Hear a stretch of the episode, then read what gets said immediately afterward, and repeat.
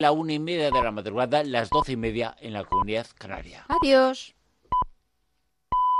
Son las cuatro de la madrugada, las tres en Canarias.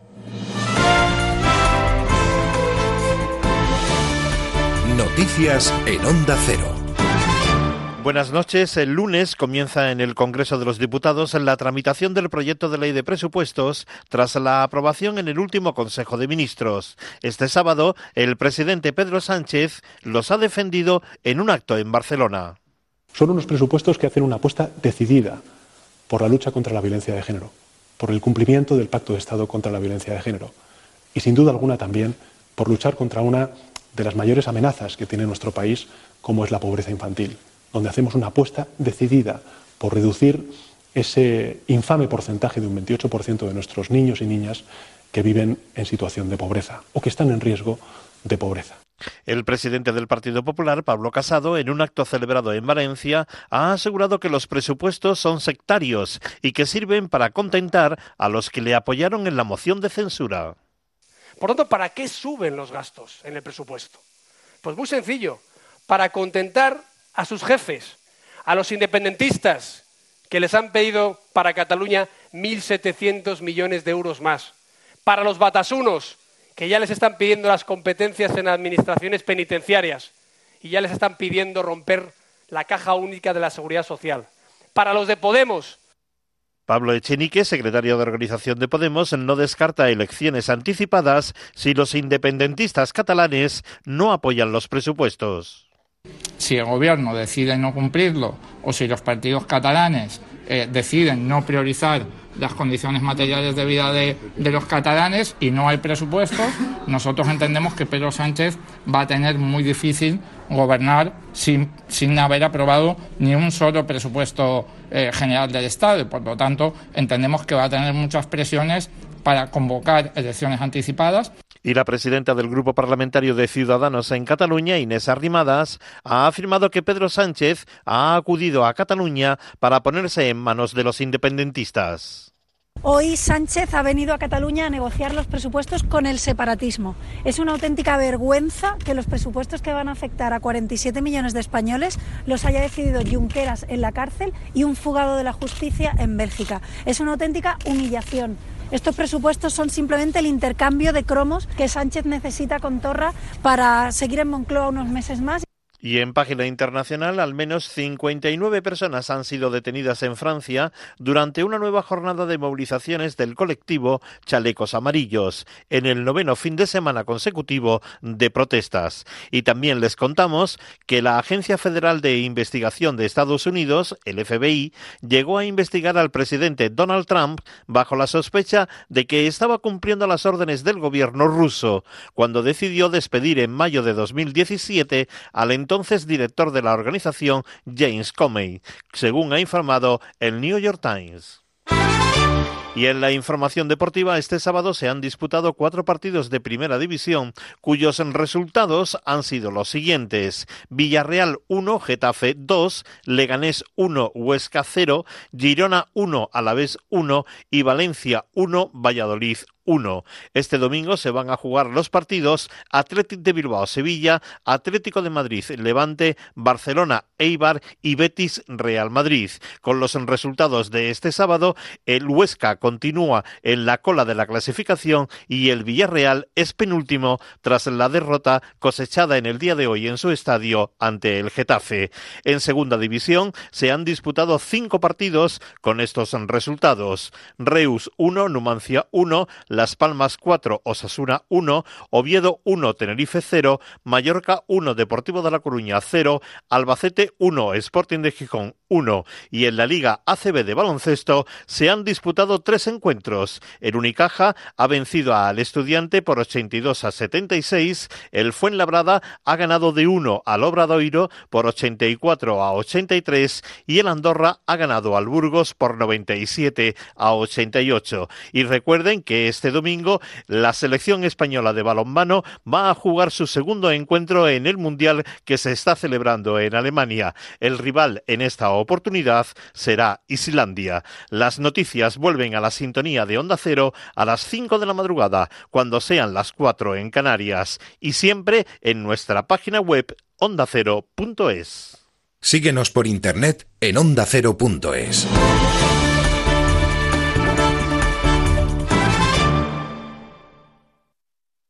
Todo sobre las mascotas. Cuidados, consejos, anécdotas, como el perro y el gato. Un programa para aprender y divertirse. Primera pregunta. Necesitamos saber el nombre de cinco animales que sean capaces de correr a dos patas. El canguro, eh, las gallinas. Y mírate al espejo. El perro no sabe si hace algo bueno o malo. Simple y llanamente actúa dependiendo de su genética y principalmente de la educación y para qué le hayan querido emplear sus humanos. Estoy buscando a mi gatita persa blanca chinchilla. Se llama Luna, es muy pequeñita, menos de 3 kilos y muy cariñosa. Como el perro y el gato, con Carlos Rodríguez. Los sábados a las 3 de la tarde y los domingos a las 2 y media. Ofrecido por Menforsan. Te mereces esta radio. Onda Cero, tu radio.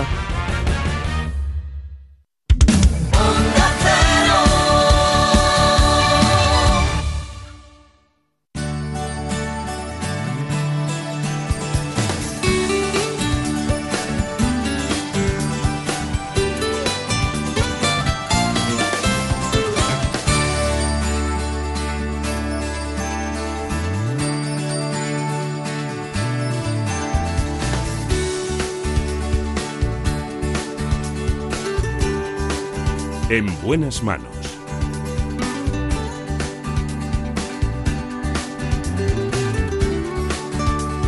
El programa de salud de Onda Cero. Dirige y presenta el doctor Bartolomé Beltrán.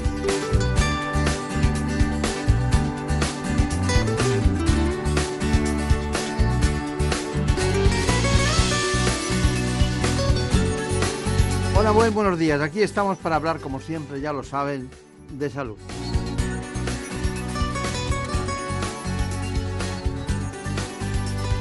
Lo iniciamos hablando de cardiología.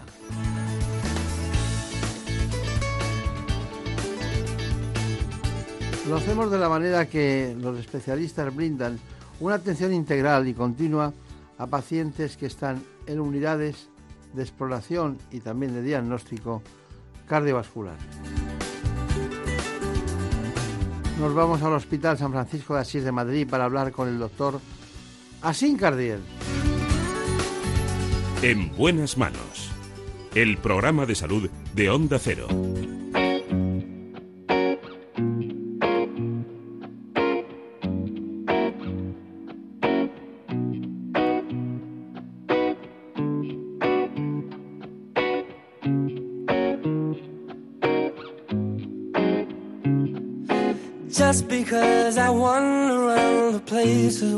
Would go, hoping that I'd run into you one last time. Just because I never took your picture of my phone. Iniciamos el espacio conociendo las coordenadas de lo que es una unidad de atención cardiológica como la de San Francisco de Asís en Madrid.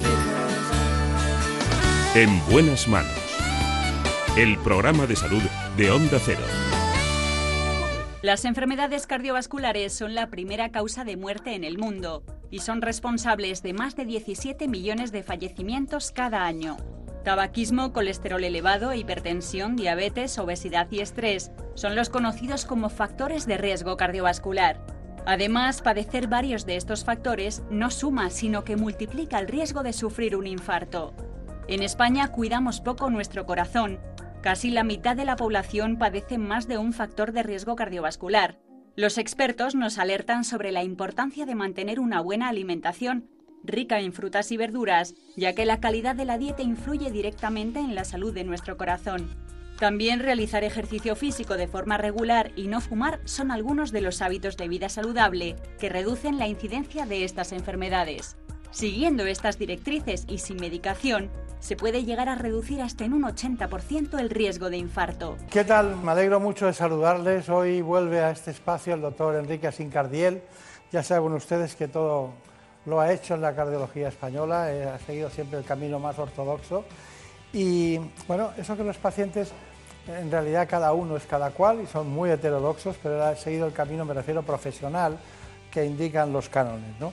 Bueno, ha sido una cosa muy importante, presidente de la Sociedad Española de Cardiología, presidente de su fundación, ha aportado mucho en su conocimiento y en su trabajo al conjunto de la cardiología española y siempre es una satisfacción tenerle con nosotros. No sé, estamos más tranquilos ¿no? con la cardiología española, o sea, parece como si todo fuera cáncer ahora y de repente parece que ustedes eh, han llegado ya al punto óptimo. ¿no? ¿Qué, ¿Qué es lo que ha hecho avanzar en los últimos tiempos más a la cardiología? Y la segunda parte de la pregunta, ¿qué es el riesgo cardiovascular y cuáles son los riesgos principales?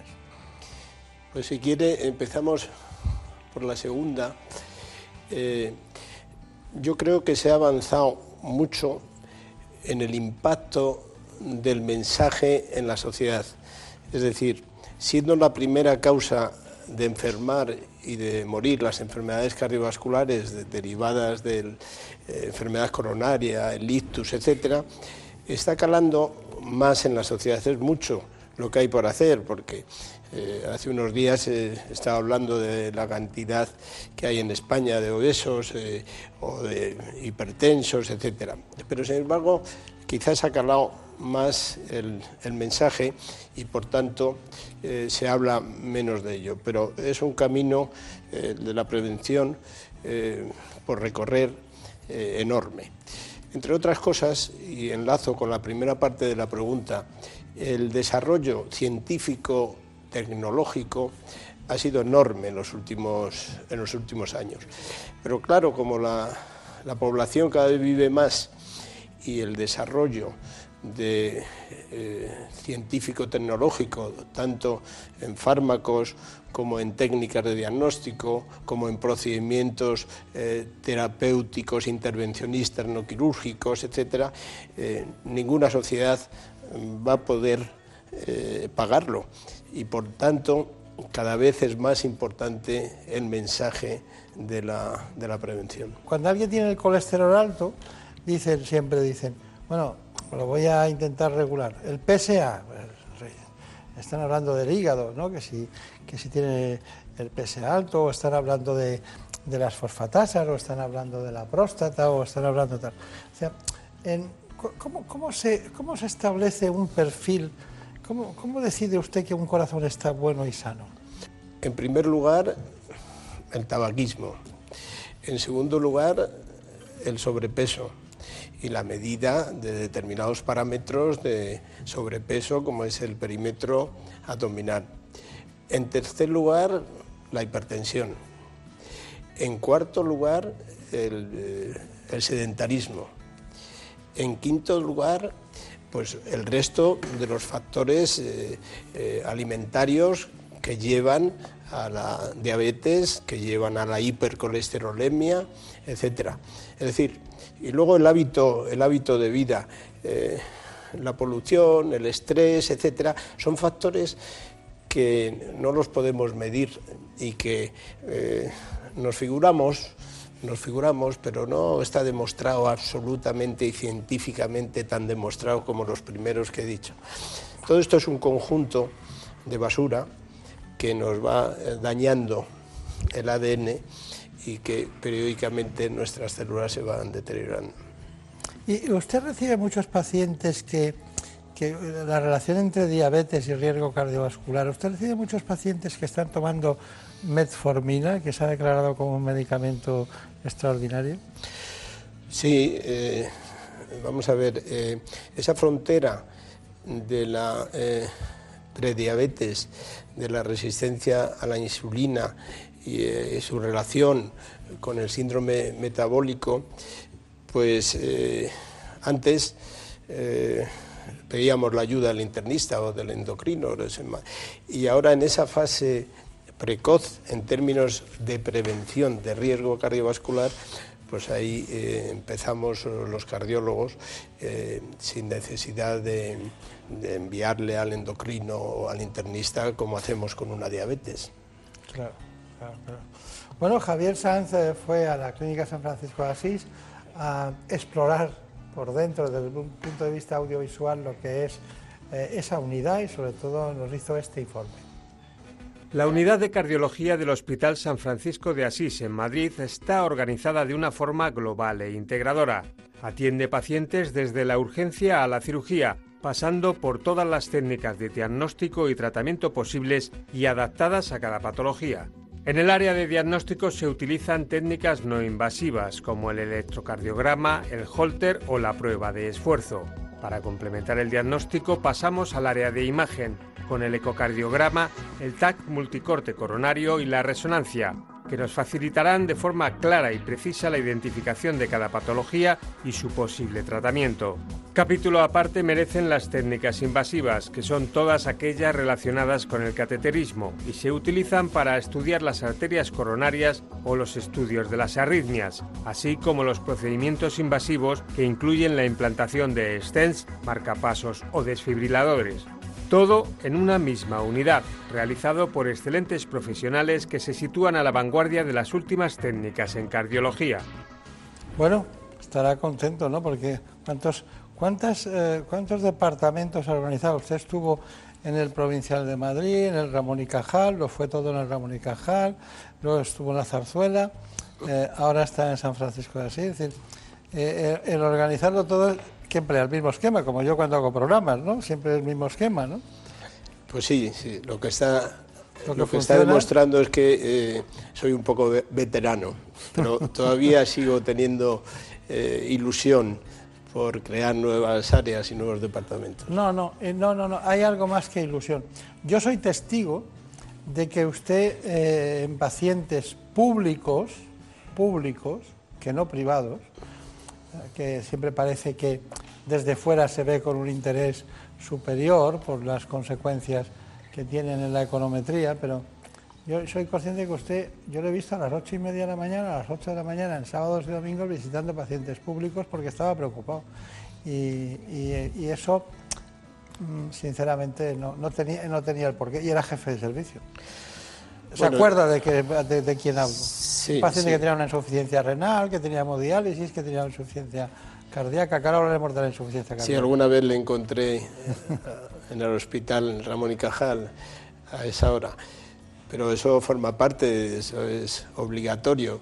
Lo dice usted como si fuera una, como una alabanza, eso forma parte de- del ser médico en el ámbito Bueno. público o privado. Y, eh, y además es un error ser jefe de servicio y eh, dejar de ser médico y hacer una función solamente, eh, este, eh, podríamos decir, admi- administrativa, de coordinar, etcétera, es un error eh, terrible. Y la medicina, y sobre todo mi especialidad, eh, pues lleva mm, momentos eh, muy, muy estresantes, pero por otra parte también muy gratificantes. Y eso forma parte, como sabe usted muy bien, de, de nuestra profesión, seas jefe de servicio o no, y usted ha ejercido la, la medicina y por tanto lo sabe perfectamente. Claro, pero yo, yo estaba haciendo un comparativo, ¿no? Porque hay personas que, bueno, que dicen, hay otro hay una persona de guardia que está capacitada y tal, pero el tema del tener interés se lleva por dentro. Bueno, hay una de las pruebas estrella en el hospital que, que está usted, en San Francisco de Asís, que es el TAC coronario. Le propongo que le dé usted paso a la información. ¿Qué diría antes de decir de que vi- viéramos qué es el TAC coronario? ¿Por qué? Bueno, pues es una forma no invasiva de valorar el estado de las arterias coronarias. El TAC se utiliza hace muchos años en todas las partes del organismo, pero tenía el problema que el corazón es un órgano en movimiento y por eso pues no, no progresó en el área de la cardiología. Sin embargo, las técnicas de multicorte, que lo que hacen es integrar muchos cortes en, en una imagen, permite visualizar las arterias coronarias. Tiene un valor predictivo eh, para negativos muy alto y de tal forma que si, la, si, no, eh, si la prueba es negativa, que no hay alteraciones, la probabilidad de enfermedad coronaria es muy baja. Ya el valor para positivos, para cuantificar las lesiones, no, no, es, tan, no es tan alto. Y eh, algunas de las limitaciones que tenía, como es que el nivel de radiación eh, era alto, pues los nuevos equipos han reducido enormemente. No es una técnica para eh, utilizarla eh, de forma eh, indiscriminada, pero sí es una técnica que evita muchas veces la realización de procedimientos invasivos como es la coronografía mediante catéter. Si tuviéramos el valor predictivo en muchas otras cosas, ¿verdad? En la lotería, en los impuestos. En, Sería fantástico. En, sí. en ver si vamos aquí, vamos allá, si va a llover, si va a cambiar. El valor predictivo es la, la base de, de la prevención, ¿no? Y con cuentas tecnologías de este tipo, nos lo van a contar creo que el doctor Casas, que está precisamente en su departamento. Pues esta eh, sería una paciente de 60 años, pues con un riesgo intermedio para tener cardiopatía isquémica porque tiene hipertensión arterial, fuma un poquito, eh, tiene una edad eh, mediana y tiene unos síntomas pues que son también de probabilidad intermedia. No son ni los síntomas típicos de la enfermedad coronaria ni tampoco síntomas banales. Entonces, como hay dudas en la clínica y además hay dudas en las pruebas, en otras pruebas no invasivas, como la prueba de esfuerzo, etcétera, pues eh, esta prueba nos va, a, permitir diagnosticarla sin recurrir a, a, métodos invasivos. Bueno, pues esto simplemente es lo que la gente conoce como un escáner, una prueba de rayos X con contraste, muy similar a las que se realizan convencionalmente de diferentes partes del cuerpo. La diferencia es que la, resolución, el, el, nivel de detalle de esta prueba es mayor para poder ver las arterias coronarias, puesto que el corazón es un órgano de movimiento, pues hacemos el escáner sincronizado con el latido del corazón, de manera que veamos en detalle pues, las diferentes partes del corazón y las arterias coronarias. Una vez que se adquiere la imagen, que básicamente es esta, una serie de cortes eh, del tórax a nivel del corazón, arteria aorta, las diferentes cavidades del corazón.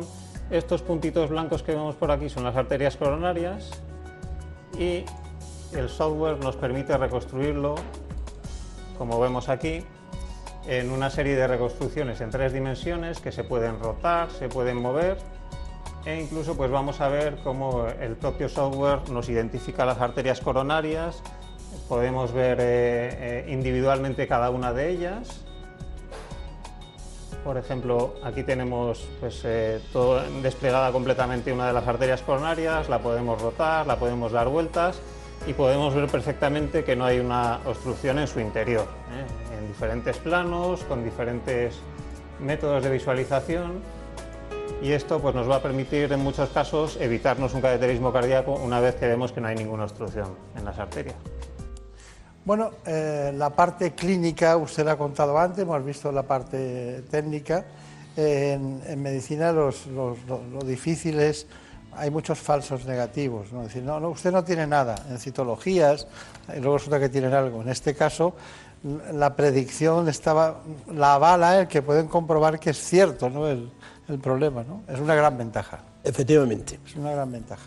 Ahora tenemos una otra cuestión que a mí me da mucho. O sea, la causa más frecuente de consulta a un cardiólogo es la arritmia las alteraciones arrítmicas, igual que en un ginecólogo son las alteraciones menstruales, una alteración del ritmo cardíaco a usted es una de las patologías más comunes.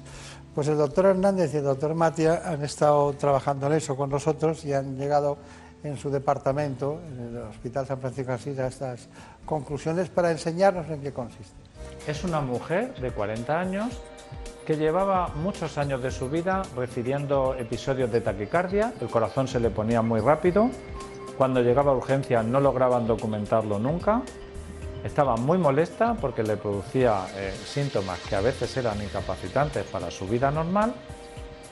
Y eh, finalmente le indicamos la realización de un estudio electrofisiológico, que consiste en introducir unos catéteres dentro del corazón, como ven en esa pantalla de rayos. Tenemos un catéter en el interior del seno coronario para recoger la activación de la aurícula y otro catéter que movemos para estimular y para mapear. Y con eso hemos conseguido reproducir la taquicardia que tiene la paciente que nunca se había podido ver a pesar de que ella refería muchísimos episodios de taquicardia por los que había acudido a urgencias sin que hubieran podido registrarla. Y es una taquicardia, como ven en aquel monitor, que nosotros llamamos taquicardia intranodal típica. Es un circuito que se establece dentro del centro del corazón en lo que llamamos nodo, que tiene dos vías, una hacia adelante y otra hacia atrás, y eso permite que haya un circuito anormal, es un sustrato anormal que genera y mantiene esta taquicardia. Y lo que vamos a hacer a continuación es con el catéter que ven en la radiografía, la punta aplica una energía que se llama radiofrecuencia, con la cual encontramos lo que llamamos vía lenta, que es el sustrato de esta taquicardia, y con eso cuando se quema conseguimos que la paciente no vuelva a tener estas taquicardias tan molestas para ella nunca más. Podemos observar la taquicardia intranodal típica en el que vemos que la actividad eléctrica del corazón de aurículas y ventrículas ocurre simultáneamente, mientras que aquí, una vez que la hemos quitado, está en el ritmo sinusal normal. Esta intervención es muy sencilla y el posoperatorio es eh, un día, pasa la noche en el hospital, habitualmente en una habitación de planta normal y mañana se puede dar de alta y reincorporarse en muy poco tiempo en su vida normal. Qué bien, ¿no? Doctora Sincardiel, esto en realidad es una ablación, ¿no? Es una ablación, sí. Es un procedimiento. a mí me da mucho, me preocupa la ablación. Cuando alguien me toca hacer una ablación, eh, ¿por, qué, ¿por qué me preocupa sin tener los datos que tiene usted?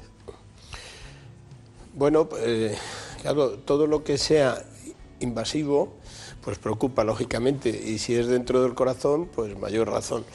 Pero es un procedimiento eh, poco invasivo porque se hace, como se ha visto, a través de un catéter, se intenta reproducir la alteración del ritmo y por tanto identificar el circuito de esa alteración del ritmo y después se aplica o bien radiofrecuencia o bien ahora con frío crioablación para interrumpir esas vías para que si se inicia la arritmia pues no pueda eh, recorrer el, circuito.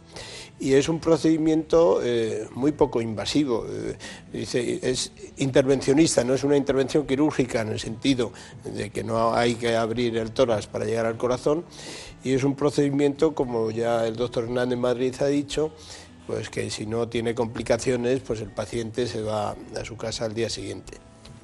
Está bien. Bueno, eh, hemos llegado al final. Qué rápido ha sido, se me hace cortísimo siempre que viene por aquí.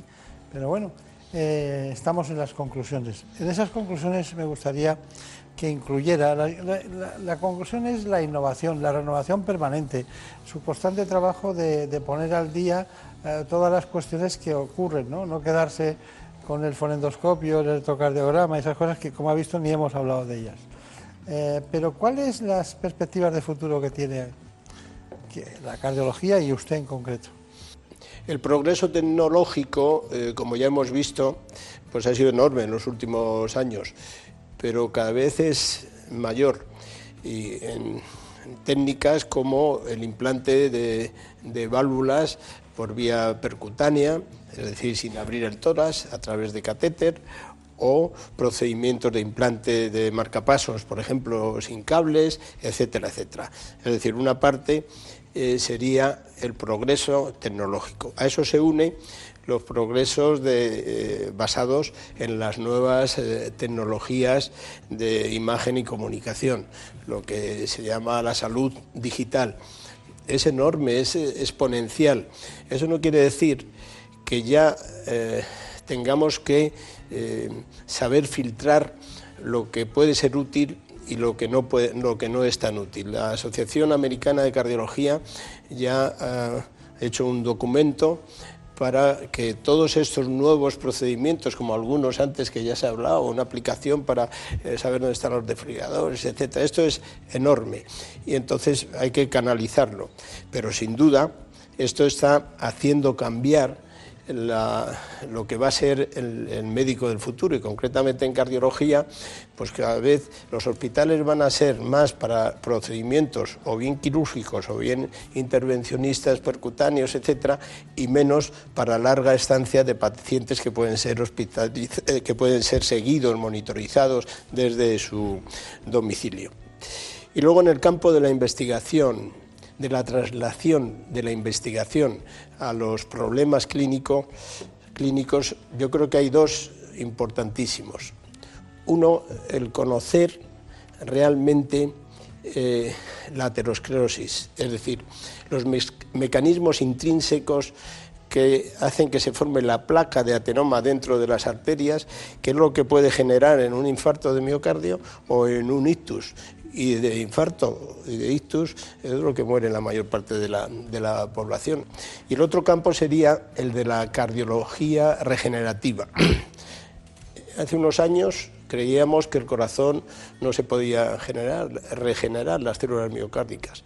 Hoy día hay varios estudios ya en marcha eh, demostrando la posibilidad de, eh, estimulando determinados progenitores que pueden hacer que eh, células que están en una fase sin desarrollar, para hablarlo en términos coloquiales, puedan desarrollar miocitos, es decir, es decir fibras musculares. Eh, la insuficiencia cardíaca por una parte, el infarto de miocardio, etcétera, pues a veces se llega a una situación de que la acción de bomba del corazón ya dice basta y no hay trasplante para todos los pacientes. La posibilidad de regenerar el músculo cardíaco, eso en el futuro, unido a la, a, la prevención de esta epidemia que tenemos con aterosclerosis, pues esto abre unas eh, puertas, unas perspectivas enormes de futuro. Está bien. Bueno, se le nota mucho la de las clases de, cardiología en Alfonso X en la facultad, ¿no? Pero de todas maneras me gustaría preguntar una cosa. ¿De dónde vienen más pacientes de cardiología de fuera de Madrid? ¿De qué zona? De Cataluña sé que no, porque se quedan allí. Pero no por razones de otro tipo, sino porque, bueno, con, lo que, con la, aportación cardiológica. Pero la periferia de Madrid, eh, de, las, de, las, provincias de Madrid, acuden a Madrid. Sí, de todas formas, eh, yo creo que eh, tenemos una buena medicina en España y la cardiología, pues igual que otras especialidades, yo creo que es buena o muy buena en España, tanto la pública como la privada. Eh, entonces, hace unos años venía mucha gente de, Madrid, era el centro donde venía gente de, de todos los lados. Ahora pues cada vez vienen menos y yo creo que, que con razón pero sí, fundamentalmente pues eh, de la zona pues, de Castilla-La Mancha, Castilla-León, Extremadura, desde donde, además de Madrid, Canarias. Pero, Baleares también. Pero, y Baleares, pero afortunadamente los Baleares van mucho a Cataluña. Tiene la medicina, de Baleares tiene mucha relación con la medicina catalana. Pero en general, pues... Eh, Todo el mundo se apaña muy bien a alto nivel en su casa. Tenemos un, buen nivel de medicina, pero además lo, que define realmente el nivel de, la medicina es la media, no que haya grandes en un lado y, muy malos en otro. Y la media, la media de, nuestro sistema de salud público y privado, con todos los problemas que tiene, con todos los problemas, pero eh, es una buena medicina. Y aquí ya yo eh, eh, diría que es muy buena medicina o es buena medicina por los profesionales y no solamente por los médicos, sino todo el personal sanitario. Eh, no sé si le veo muy político o es, que... No es que es así, es lo que pienso. Me ha dado usted la oportunidad de decirlo y pues lo he dicho. ya está. Pues lo que piensa es lo que hemos oído un cardiólogo, uno de los nuestros, un cardiólogo de referencia, no solo para todos ustedes, sino para nosotros mismos, que personalmente tenemos la confianza depositada en especialistas en un momento determinado y uno de ellos es el amigo de esta casa, el doctor Enrique Sicardier. Muchas gracias y hasta pronto. Muchas gracias. En buenas manos. El programa de salud de Onda Cero. Es lógico. Murprotec, empresa líder en la eliminación definitiva de las humedades, patrocina la salud en nuestros hogares. ¿Te lo dije o no te lo dije? Sí, papá. Si es que nunca me haces caso. ¿Cuánto dinero te has gastado ya en, las dichosas humedades para nada? Tienes razón, papá. Si hubieras llamado Murprotec desde el principio, otro gallo cantaría. Que te eliminan las humedades de forma definitiva y te dan una garantía de hasta 30 años. Anda, pásame el contacto, porfi. Llama al 930 1130 o entra en murprotec.es. Es que lo que no sepa un padre... Las noticias, los sucesos, la actualidad nunca se detienen Por eso los fines de semana seguimos bien informados con Juan Diego Guerrero. El Brexit ha resultado ser como el turrón, hay del duro y del blando. Y la Premier británica, Theresa May, gusta más del blando. El divorcio entre el Reino Unido de Japón a Canadá y de la lluvia al calor. Y la ola de calor que llevan sufriendo desde hace una semana. Sófocles tenía razón en su Edipo Rey. El lugar en el que uno nace o vive determina tu destino. Lo bueno es que tiene usted la radio a mano y aquí le contamos lo que está pasando ahí fuera. Noticias fin de semana, sábados y domingos a las 7 de la mañana y a las 2 de la tarde. Te mereces esta radio. Onda Cero, tu radio. Los Caballeros Templarios fueron una orden militar creada durante la Edad Media para proteger a los cristianos que peregrinaban a la ciudad santa. Muchas son las historias sobre las cruzadas y la vida de estos caballeros, pero la mayoría fueron inventadas.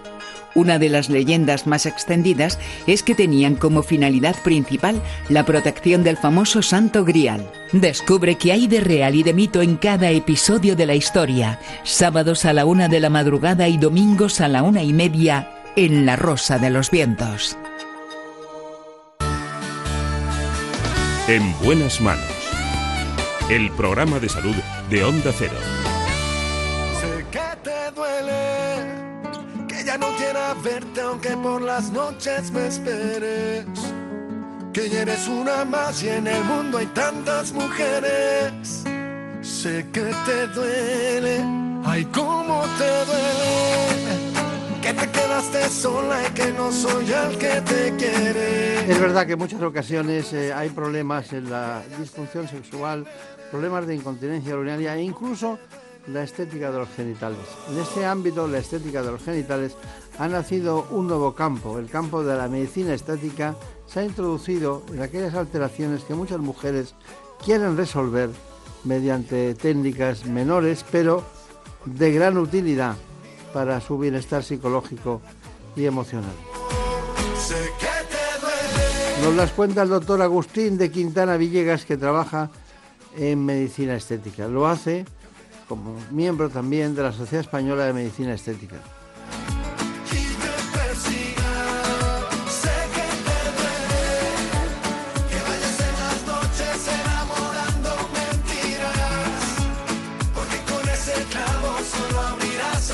Conviene que sepamos cuáles son las coordenadas de este espacio. Este espacio me refiero en la disfunción sexual, en problemas de incontinencia urinaria e incluso en la estética de los genitales de la mano del doctor Agustín de la Quintana.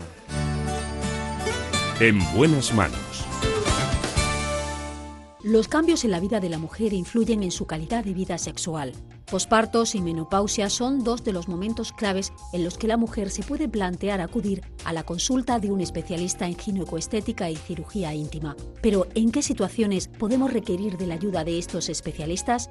Lo habitual es que la mujer necesite pasar por la consulta de estos ginecólogos en casos de flacidez, sequedad de la zona genital, disconfort en las relaciones sexuales debido a la menopausia.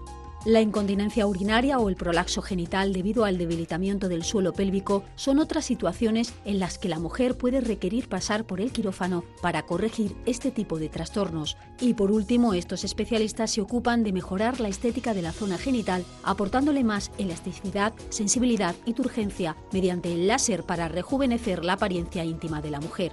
Las consultas sobre salud íntima femenina van en aumento. La mujer se ha sensibilizado y tiene más información sobre las alteraciones de la zona genital y del suelo pélvico. Ahora sabe que es posible resolverlas a través de la ginecoestética, que persigue mejorar tanto la autoestima femenina como la satisfacción sexual. Bueno, pues aquí está con nosotros el doctor Agustín de la Quintana Villegas. ¿Cómo es, el, cómo es la denominación que más le gusta a usted? De Quintana Villegas, ¿cuál es- con los compañeros de curso y eso, ¿cómo le llaman? Quintana. Quintana o directamente Agustín, que es lo más sencillo.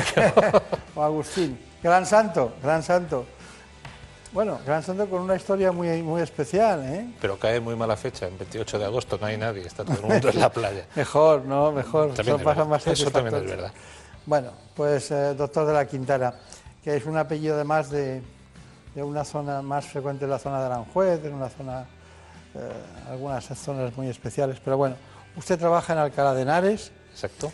Y según los datos que tenemos es un especialista en ginecoestética y bueno, nos va a contar una serie de tratamientos, porque más allá de la incontinencia urinaria o de los problemas, diríamos, más frecuentes, eh, están haciendo una nueva especialidad por la prolongación de la vida de la mujer, por un sentido, por otro por la necesidad, la necesidad de la información y el conocimiento les lleva a saber que existe esta especialidad. Eh, dígame, ¿cuál es la consulta más frecuente que tienen en el ámbito de la ginecoestética? Pues eh, lo más frecuente ahora mismo está básicamente relacionado con la mejora de la, de la salud sexual, pese a que ya estamos tocando también otros aspectos que yo creo que son importantes. Eh, de momento lo más conocido es el, yo creo, por lo menos en mi experiencia clínica, es la aplicación del láser endovaginal para, la, para el tensado de las paredes de la vagina y, y evitar o por lo menos disminuir lo que se ha llamado el síndrome de relajación de la pared vaginal. Claro. Suele ser lo más frecuente. Luego ya, después de la aplicación del láser, eh, prácticamente todo lo que nos están mm, pidiendo en la consulta está relacionado con la mejora de la estética externa de, de toda la zona perineal. Claro, claro, claro. Bueno, yo le voy a decir una serie de palabras y brevemente usted me dice en qué consiste para que los entendamos. Muy bien. Eh, tratamientos a mejorar en estética hay varios. Uno es la ninfoplastia o reducción de los labios, de los labios menores. ¿Qué, qué quiere decir eso? Pues hay labios menores. eh, bueno, yo tengo una teoría y es que eh, a partir de que se empezaron a meter los láseres de depilación y se empezaron a utilizar y se eliminó el vello de la zona genital femenina, empezaron a aparecer anomalías eh, estructurales anatómicas que antes no se veían. Entonces, algunas mujeres se han dado cuenta de que sus labios mayores son excesivamente, excesivamente largos y entonces con la ninfoplastia lo que pretendemos es reducirlos hasta un tamaño dentro de la normalidad ¿Y usted cree que eso es por la depilación? Yo creo que lo ha empezado, se han empezado a ver. Las mujeres se han empezado a ver a sí mismas porque antes con, con el vello púbico Ah. no bueno, lo veían. cuando hay cuando hay vello, cuando hay vello tiene que haber un, un componente de hidratación para que crezca, pero esa hidratación cuando no existe vello también hace aumentar en los labios mayores, ¿no? Exactamente. También puede ser Se, eso. se puede utilizar también. Se puede utilizar. Bueno, liposucción del monte de Venus. Liposucción del monte de Venus es exactamente igual que cualquier otra liposucción en cualquier otra zona del cuerpo y lo que pretendemos es aquella zona del pubis, la zona más anterior de, de la pelvis, que es prominente por un exceso localizado de grasa, extraerlo igual que haríamos pues, en un abdomen o lo podríamos hacer unas cartucheras en las piernas. Lifting de los labios mayores. Es un tensado de la piel, exactamente igual que lo hacemos con la piel de, de la cara, por ejemplo, el estirado láser de la cara o el estirado quirúrgico de la cara. La técnica es muy similar para aplicar en los labios mayores, que al fin y al cabo son la parte de piel más, eh, más en contacto, más visible del aparato genital femenino. ¿Es verdad que hacen ustedes eh, eh, rellenos de labios mayores con productos como ácido hialurónico? Sí. Lo hacen. Lo hacemos, sí, sí, sí. sí. Claro, eso que se hace en los labios o en otras partes del cuerpo, no labios genitales, Los- sino labios los- mayores. Sí. Utilizamos un producto específico indicado para esa zona, que le da firmeza, le da consistencia y dureza, porque es una zona con traumatismo más o menos continuado, pero sí, sí, es una de las técnicas, de las técnicas más, más frecuentes en, en- en estética. Me ha sorprendido mucho lo de la despigmentación vulvar. ¿Por qué? El- los labios menores y parte de la mucosa que recubre la cara más interna de los labios mayores, sobre todo por roce con, con la ropa interior, etcétera, etcétera, tiene tendencia con el tiempo a oscurecerse. Y realmente es, es algo que nos empezaron a pedir, que no, no nos habíamos planteado nunca, nos lo empezaron a pedir. no, me ha extrañado a mí esa... esa- Suele ir acompañado de un engrosamiento de lo que es la mucosa en sí misma, con lo cual también da un aspecto un poco fructuoso de, la- de la superficie. Entonces, lo eliminamos. Claro, en cambio, aunque sea un concepto, no me sorprendió nada que hagan ustedes rectificaciones, tratamientos de episiotomías posparto. Eso lo entendí perfectamente porque cuando yo recordaba aquellos partos que, que había que cortar medio lateralmente eh, la vulva, ¿no? Para poder, la zona vaginal, y cortabas y te llevabas, a, a lo mejor llegabas a la mucosa, rehabilitar eso, la sensibilidad que se perdía, se hacía una cicatriz, Sí, a mí me dolía tener que hacer a veces episiotomías, eh, me, me- me dolía porque pensaba que era como quitar algo que, que no es eh, no es necesario quitar, ¿no? Pero no salía el niño y tenías que utilizar una ventosa y de paso, pues un poco de episiotomía, ¿no? Y, poco de bien- y a- y episiotomía. ahora es muy frecuentes. Moderadamente frecuentes. Hay, yo creo que dentro del, del ámbito de la ginecología, que es un ámbito externo al mío, hay una tendencia, hay una línea de tendencia a evitar la episiotomía, pero eh, también aparecen los desgarros de vulva. Entonces, yo creo que los ginecólogos andan ahí discutiendo sus temas, que no son los míos, Claro. y son las dos caras de la misma moneda al final. Claro, usted corrige. Bueno, pero hay síndromes de relajación vaginal, eh, sequedad vaginal, incluso vaginismo. Ustedes utilizan la toxina botulínica, que yo me he quedado sorprendidísimo. Exacto. Este es un programa muy innovador en ese sentido, ¿no? Y, y tengo aquí datos sobre la atrofia vaginal, menopausia y atrofia vaginal.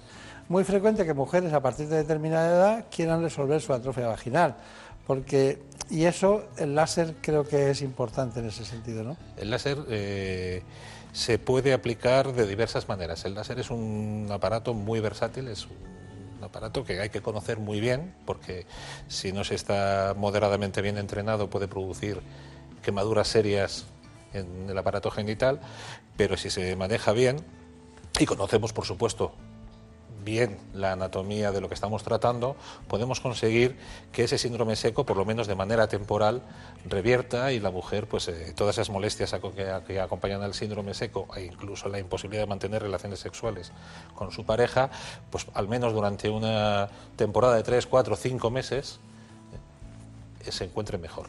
Claro. Bueno, pues vamos a ir con un informe sobre menopausia y atrofia vaginal. Perfecto. Cerca de la mitad de las mujeres que viven en España se encuentran en la menopausia, una etapa de grandes cambios en la que son frecuentes diversas dolencias producidas por el descenso paulatino de la producción de estrógenos. Los expertos insisten en que no se trata de una enfermedad, sino de un proceso en la vida de la mujer, que ocurre de media en nuestro país a los 51 años. Entre sus molestos síntomas está la atrofia vaginal, un trastorno que sufre hasta un 45% de las menopáusicas en España y que cursa con picores, sequedad, ardor, pérdidas de orina y molestias en las relaciones sexuales. A pesar de que el índice aumenta tras la menopausia, entre un 10 y un 15% de las mujeres en edad fértil también presenta síntomas, debido entre otros al periodo de lactancia o a algunos tratamientos oncológicos. Hoy en día existen distintas terapias como el láser para mejorar la calidad de vida y las relaciones de pareja de las mujeres con atrofia vaginal. Bueno, es un tema muy interesante el que porque a veces eh, se ven muchas mujeres que utilizan algún tipo de cremas para tener más lubrificación en la zona vaginal. Si el láser contribuye y ayuda a que sea- eso sea mejor, pues no hay que estar constantemente con la crema porque a veces ocurren situaciones de afectividad que no están previstas, ¿no? En cambio, con, con el láser es mucho mejor. Eh, estábamos hablando concretamente con nuestro compañero, el doctor Quintana, de la Quintana, trabaja en Alcalá de Henares, estábamos hablando de la ginecoestética, ¿no? Están surgiendo muchos problemas y muchos tratamientos que se están llevando a cabo, pero uno fundamental que nos trajo Javier Sass fue el que realizó en su clínica, referido al láser endovaginal, ¿no? ¿Tiene algo que decir cuando está indicado, cuando no está indicado, cuál es la, eh, la, diríamos, la parte previa y la parte posterior para que ese mundo desconocido para la mujer le resulte próximo, ¿no? ¿Qué diría? Pues empezamos con las indicaciones. La indicación del, del láser endovaginal eh, se encuentra en todos aquellos cuadros en los cuales es necesario conseguir eh, reforzar el colágeno de las estructuras que están alrededor de la pared de la, de la vagina. Entonces, el primero, el más conocido por todos, es el, el síndrome de relajación vaginal. Sería una primera indicación. Suele aparecer en mujeres es a partir de los 40-45 años, que han tenido, normalmente que han tenido hijos, por aquello del traumatismo del embarazo y el parto, incluso en aquellas mujeres que han sufrido una cesárea, solamente por la compresión de las estructuras pélvicas uh, por el feto en los últimos meses de la, de la gestación, ya se produce una alteración de ese canal vaginal. Esa sería la indicación más conocida. La segunda, que está empezando a conocerse más, es el tratamiento de la incontinencia urinaria de esfuerzo, que tenemos que diferenciar de la urgencia miccional, porque tratar una urgencia miccional con láser eh, va a ser frustrante para, para, el paciente, para la paciente, mejor dicho, y para el médico que la está tratando, dado que el mecanismo neurógeno no se ve afectado por el láser. Entonces hablamos de de incontinencia urinaria de esfuerzo, la que se produce pues, al realizar pequeños esfuerzos, al toser, al reír, etcétera, etcétera. Esa es la segunda indicación más frecuente. coincide bastante con el, con el perfil de mujer eh, que presenta el síndrome de relajación vaginal. De hecho, normalmente se suelen presentar los dos síndromes juntos. Y luego ya tenemos cosas ya menos conocidas y que yo creo que no la población todavía no sabe que se pueden tratar con, láser, como son del síndrome seco vaginal, la sequedad vaginal producida por la, deprivación de estrógenos que se produce en la mujer en la peri y en la posmenopausia. Bueno, y también nos quedaba la atrofia vaginal. Perfecto. ¿Y en qué consiste? La atrofia vaginal es, al igual que el síndrome seco, una pérdida de las capas más externas de la, mucosa vaginal eh, que se van fibrosando y eso produce una serie de molestias en la vida diaria normal de la mujer, pues, picores, escozores, eh, problemas también para mantener relaciones sexuales con su pareja, etcétera. Bueno, doctor Agustín de la Quintana Villegas, eh, doctor de la Quintana, trabaja en Alcalá de Henares, hemos visto las distintas, eh, bueno, en lenguaje verbal, las distintas aplicaciones, pero luego hemos visto el lenguaje audiovisual explicado por usted, cómo, cómo se producía cada caso. Pero, claro, da la impresión de que estamos entrando en un territorio innovador, provocado por la inquietud de la mujer, inquietud eh, que viene desde dentro del alma y del cuerpo, ¿no? de descubrir su cuerpo en todos los sentidos y eh, decidir una serie de cuestiones que quiere solucionar. ¿no? Pero, ¿qué diferencia hay entre la estética, la enfermedad y lo que usted practica, que es la, lo que es la ginecostética? Bueno, no.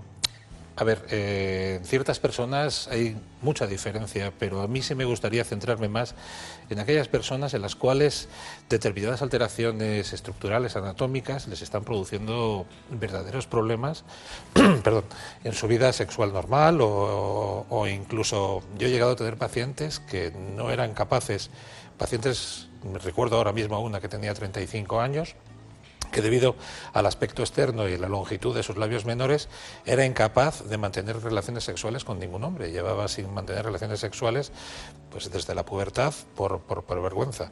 Entonces, mm, en un tema de este tipo, ¿dónde empieza la enfermedad y dónde es exclusivamente estética?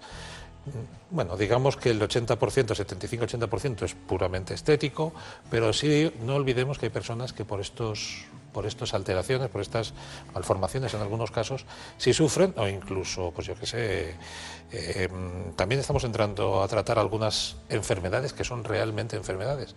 A mí me gustaría pues que la gente conociera que una enfermedad bastante prevalente en la mujer posmenopáusica, que es el líquen esclerotrófico, tiene otras posibles le estábamos pinchando a una mujer perimenopáusica plasma rico en plaquetas en la zona del introito vaginal, perdón, para evitar precisamente esa degeneración fibrosa del introito con todos los problemas de, picores, escozores, molestias a la penetración, etc. ¿Dónde está la, enfermedad y dónde está la estética? Pues desde el momento que tenemos cuadros clínicos que producen molestias, que limitan la vida normal de la persona o que incluso mentalmente la pueden afectar, como en todos los campos de la medicina, mm, es muy difícil, es muy difícil. No es que quiera ayudarle porque no le sobra argumentos de todo tipo, pero hay uno que es fundamental, ¿no?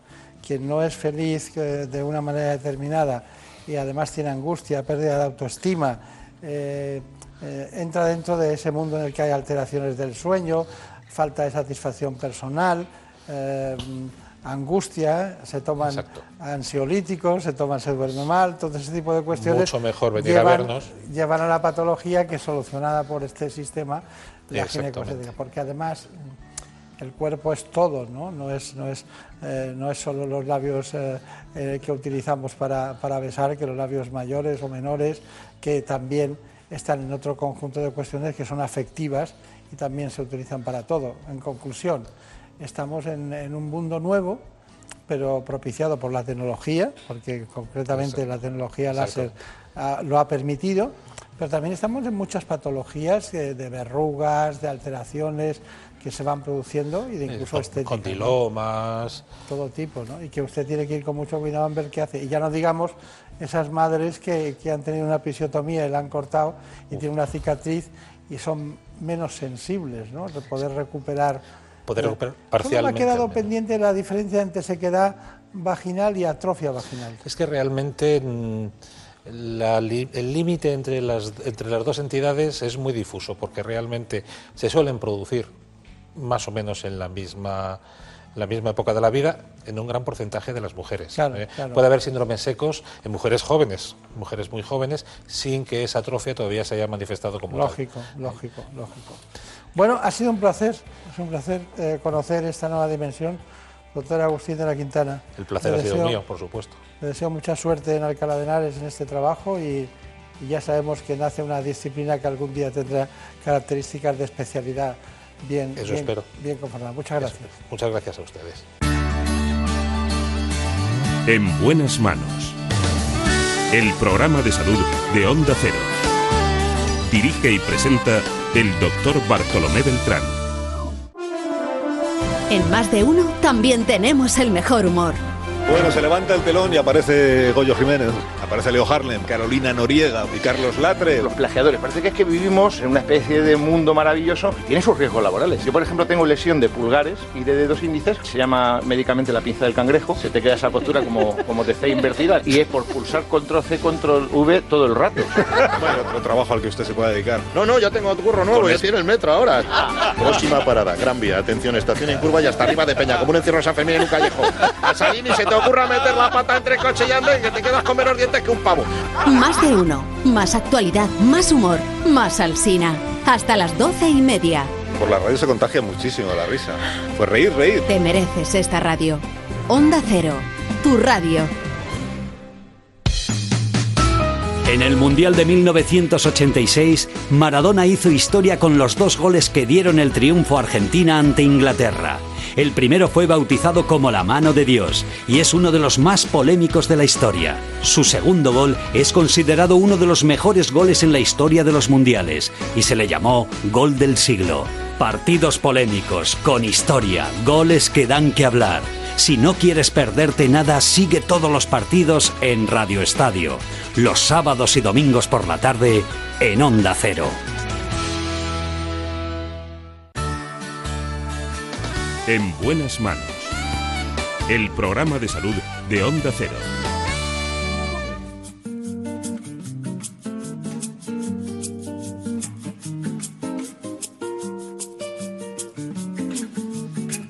Y con la realización maravillosa de Óscar Aguilera y la producción de Marta López Llorente pasamos a conocer las noticias que se han producido en la última hora en España y en el mundo.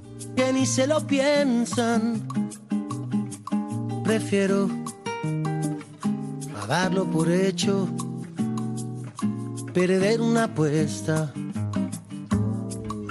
Prefiero olvidar a no haber querido caer en la trampa de un amor prohibido.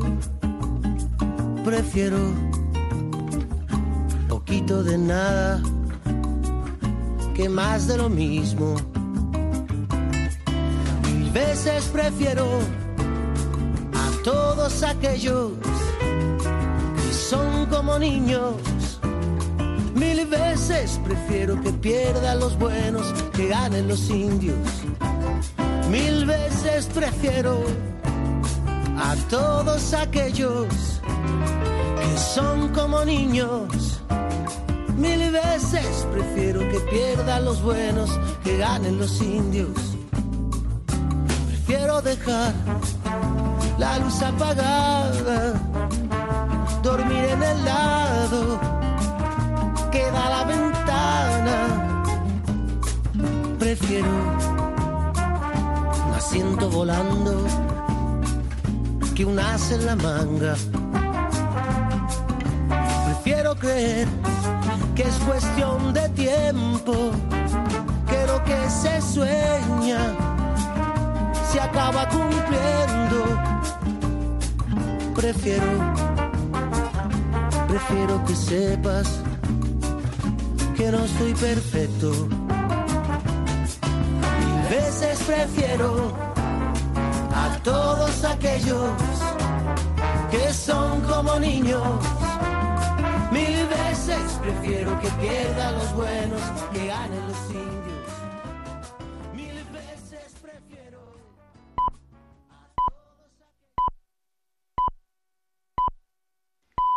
Son las 5 de la madrugada, las 4 en Canarias.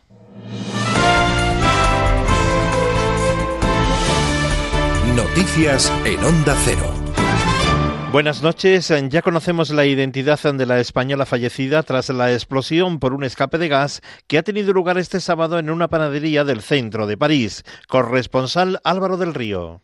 La ciudadana española que ayer fallecía a consecuencia de las heridas que le provocó la explosión de gas se llama Laura Sanz, según la identidad facilitada, y se encontraba en París pasando unos días. Vivía en un pueblo de Toledo. Es la tercera víctima mortal junto a los dos bomberos que también perdían ayer la vida mientras trataban de desalojar a los habitantes de la zona. Uno de ellos, Manuel, un español residente en una calle cercana, relataba a Onda Cero cómo la explosión la despertó y los numerosos destrozos que causó. Estábamos durmiendo, mi pareja y yo, y de repente hemos oído una explosión, nos hemos despertado, me he asomado a la ventana y había mucho humo. Hemos salido corriendo de la casa porque no sabíamos qué había pasado. Eh, en principio hemos pensado que era un atentado, hemos bajado a la calle y hemos visto pánico por todos lados. Muchísima gente con heridas, bueno, era todo una, una catástrofe. Otros dos españoles, un matrimonio, figura también entre los heridos, pero no revisten gravedad a diferencia de una decena de personas que aún siguen en estado crítico. Anoche algunos de los afectados pudieron ya regresar a sus casas y hoteles en esta zona turística de la capital, otros no porque sus edificios han resultado dañados, podría haber derrumbes y tendrán que esperar varios días por razones de seguridad. Y nos vamos ahora a Leganés, en Madrid, en donde tenemos una noticia de última hora, ya que un incendio ha afectado a tres infraviviendas en la zona de Arroyo Butarque y donde ahora mismo están interviniendo los bomberos de la Comunidad de Madrid, como nos cuenta su portavoz, Javier Chivite. En total ha habido seis dotaciones de bomberos trabajando. Finalmente el incendio ha afectado a tres infraviviendas, unos 500 metros cuadrados en total. Ha habido una gran carga de fuego y los bomberos han logrado confinar el incendio y procurar que no se extienda a otras infraviviendas cercanas y a un polígono también cercano. En estos momentos los bomberos continúan refrescando la zona y va a quedarse al mando los bomberos del Ayuntamiento de Leganés. Afortunadamente nos cuentan que no hay heridos. En la crónica política, el presidente del gobierno, Pedro Sánchez, ha expresado su voluntad de agotar la legislatura y seguir gobernando hasta el año 2020. Cuando Rivera y Casado dicen elecciones ya, que esperen sentados hasta 2020 vamos a gobernar los socialistas. En la sexta noche, el vicesecretario general de Organización del Partido Popular, Javier Maroto, ha asegurado que cree que Pedro Sánchez va a agotar la legislatura, a pesar del coste que tendrá para todos los españoles. Y en este caso, eh, él entró por una gatera política, encontró suficientes socios como para pues, hacer este refrito político y entrar en el, en el gobierno y no tiene intención de dejarlo no tiene ninguna intención. Entonces yo sí creo que va a agotar la legislatura, es una, opinión personal. El problema es el coste que tiene para los españoles, que nos, los que nos están viendo y los que no, de tener un, un presidente al que le da igual lo que pase con tal de seguir el ahí. Y entramos ahora en la información deportiva, ya que este sábado se han disputado cuatro partidos de primera división, cuyos resultados han sido los siguientes: Leganés 1, Huesca 0, Girona 1, Alavés 1, Valencia 1, Valladolid 1 y Villarreal 1, Getafe 2. En segunda división se han disputado cinco partidos con estos resultados: Reus 1, Numancia 1, Las Palmas 4, Osasuna 1, Oviedo 1, Tenerife 0, Mallorca 1, Deportivo de La Coruña 0 y Albacete 1, Sporting de Gijón 1. También se han disputado tres partidos de la Liga ACB de baloncesto, cuyos resultados han sido los siguientes. El Unicaja ha ganado al Estudiantes 82 a 76. El Fuenlabrada ha ganado de 1 al Obradoiro por 84 a 83 y el Andorra ha ganado al Burgos por 97 a 88. Y este domingo, segundo partido de la selección española de balonmano en el Mundial de Alemania. Se va a enfrentar la selección española a Islandia. Recordemos que en la primera jornada España derrotó a Bahrein por el resultado de 33 a 23. Las noticias vuelven a la sintonía de Onda Cero a las 6 de la madrugada, cuando sean las 5 en Canarias, y siempre en nuestra página web ondacero.es. Síguenos por internet en ondacero.es.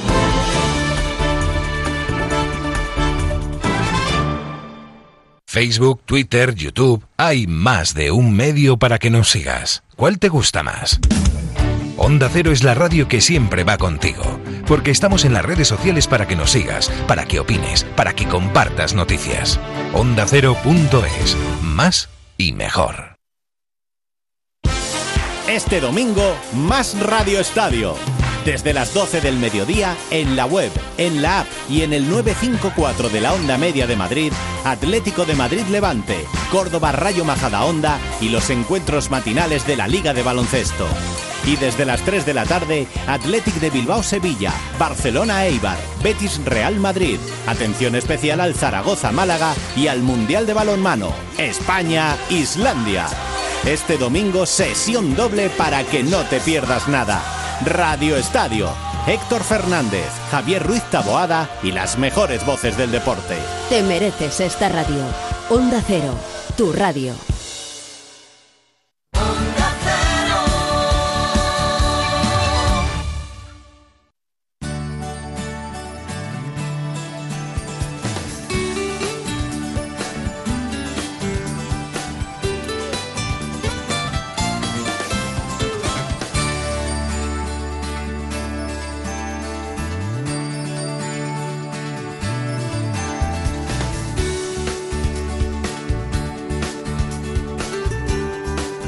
En buenas manos.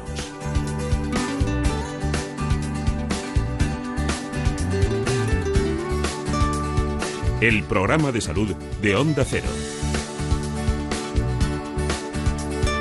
Dirige y presenta el doctor Bartolomé Beltrán.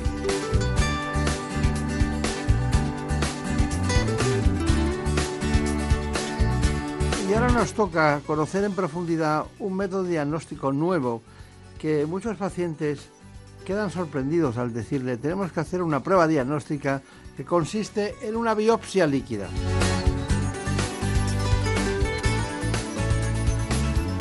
Lo hacemos de la mano de la doctora Virginia Calvo. Ella trabaja como oncóloga en el Hospital Puerta de Hierro de Madrid.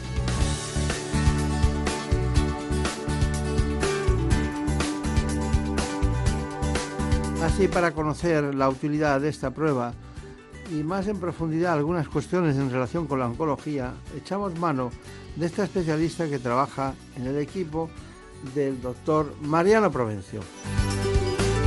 Se trata de la doctora Virginia Calvo, como os decía, así que sin más dilación vamos con las coordenadas del espacio en esto que llamamos nuestro informe. En buenas manos.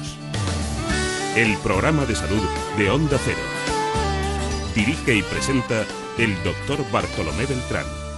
Frente a la biopsia de tejido desde hace unos años existe otra alternativa, la biopsia líquida o test de biomarcadores, una herramienta diagnóstica menos invasiva y dolorosa que ha revolucionado el abordaje del tratamiento oncológico. A través de una simple muestra de sangre, orina, saliva, líquido cerebroespinal y pleural, podemos obtener información sobre el material tumoral y las células cancerosas que se encuentran en nuestro cuerpo. La biopsia líquida de la sangre es quizás la más conocida hasta el momento. ¿Cómo funciona? Las células tumorales arrojan ADN al torrente sanguíneo y la biopsia líquida busca esos restos de ADN de células tumorales muertas o vivas de un tumor primario que podría provocar nuevos tumores o metástasis. Después este ADN se aísla para leer y conocer la presencia de determinados marcadores cancerígenos, un análisis que ayuda a elegir el mejor tratamiento, ver la evolución de la enfermedad e incluso en un futuro permitirá un diagnóstico precoz del cáncer. La verdad es que en el lenguaje interno entre médicos, cuando preguntas a un jefe de servicio, como el doctor Mariano Provencio, eh, le preguntas desde Puerta de Hierro, que es el jefe del Departamento de Oncología, ¿qué persona podría hablarnos de la biopsia líquida? ¿no? Un tema de diagnóstico que ha revolucionado la medicina, podemos, eh, ya saben que hablamos de cáncer de pulmón muchas veces, de muchos cánceres, el diagnóstico, de tratamientos diversos, de la inmunología, pero nos dice, no, no, este tema lo puede tratar perfectamente Virginia Calvo, así que aquí está Virginia Calvo. Bueno, ella, ella es castellana, es castellana, aunque naciera en Madrid, es, pertenece a un grupo a un grupo español de cáncer de pulmón, un grupo muy importante, también se dedica a los linfomas, ¿no? También es cierto eso. Y, bueno, a mí me gustaría, mm, ¿por qué eligió la oncología? ¿Por qué, ¿Qué es lo que le llamó la atención? Pues cuando yo escogí medicina, y después de terminar la carrera, una de las cosas que más me gustaba era el contacto con el paciente, el trato con el paciente. Entonces, la oncología yo creo que es una de las especialidades médicas en la que más importante es el contacto y el trato con el paciente. Y luego también me parecía muy interesante en el sentido de que no estaba todo escrito. Entonces, había mucho por aprender, mucho que investigar y, y eso también pues, es bastante motivador. Claro. Y bueno, pues esas fueron yo creo que las principales causas para, para escoger la especialidad. Eso está bien. Eh, usted, um, ¿qué entiende por lo de la... Está en contacto con pacientes, ¿no? Sí. ¿Qué entiende por la verdad soportable? A ver, pues la verdad soportable yo creo que eh, en, el, en, el, cáncer eh, una de las cosas que hacemos todos los días en la consulta es informar, informar al paciente. Entonces yo creo que, que es una parte fundamental eh, que tenemos y que es verdad que nadie nos enseña. En esto de la información, yo creo que la información que tenemos que dar es la información que nos solicita el paciente y también la información que el paciente es capaz de tolerar. Entonces, eh, en esto de la información no es una cosa única ni es un momento único, sino que es algo progresivo y dinámico. Y entonces, en función de lo que el paciente vaya solicitando, pues es la información que nosotros le tenemos que ir dando.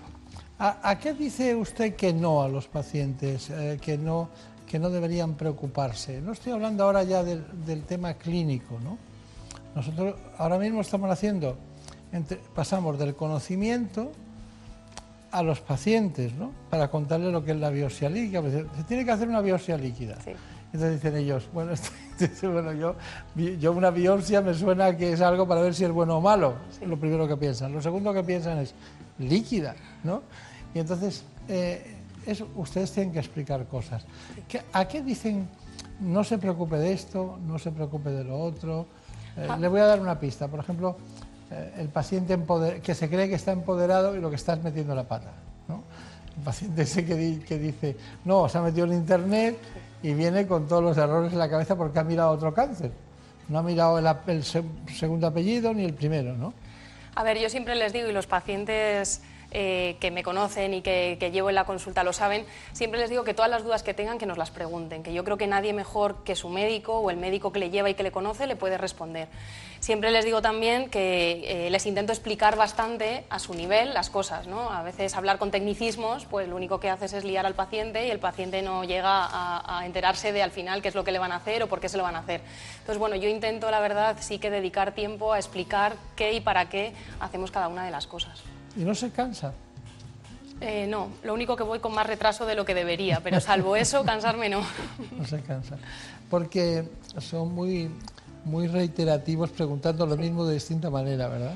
Sí, y a veces, eh, pues en una consulta, a veces tampoco da tiempo a, a, contarlo todo, o a veces damos demasiada información que es necesario repetir porque ha llegado un momento en el que ellos han desconectado y ya no, no han escuchado la otra parte que les has explicado, entonces hay que volver a, a repetirlo, pero bueno, claro, yo creo que... Claro, claro, claro. Bueno, aquí está con nosotros hoy una gran especialista, Virginia Calvo, tiene un gran proyecto personal en la clínica Puerta de Hierro, tiene la confianza de sus compañeros, que eso es muy importante en este tema. Estuvo en el Hospital de la Princesa. Sí. Qué buen hospital es ese. Sí. Eh, no sé por qué, es, es, poco conocido, en muchas, es conocido en el ámbito médico, pero poco en el ámbito público. Nosotros siempre hacemos hincapié en eso. Bueno, eh, esta es la, la información de la biopsia líquida. ¿Algún aspecto a, indicarnos de la biopsia líquida cuando ustedes la indican? ¿En qué casos son los más frecuentes? ¿Cuándo está contraindicada? ¿Qué casos son fiables? ¿Índice de fiabilidad? A ver, nosotros la verdad que yo creo que tenemos un laboratorio de biopsia líquida ya en el servicio, como parte del Servicio de Oncología Médica, que lo lleva la doctora Tocha Romero y que recientemente ha sido acreditado por la ENAR. Entonces sí que yo, creo que tenemos bastante experiencia en esto. Eh, yo creo que ventajas tiene muchas. Es una prueba mínimamente invasiva, pues con un análisis de sangre ahí podemos analizar las células del tumor y lo que, las alteraciones moleculares que, que necesitemos.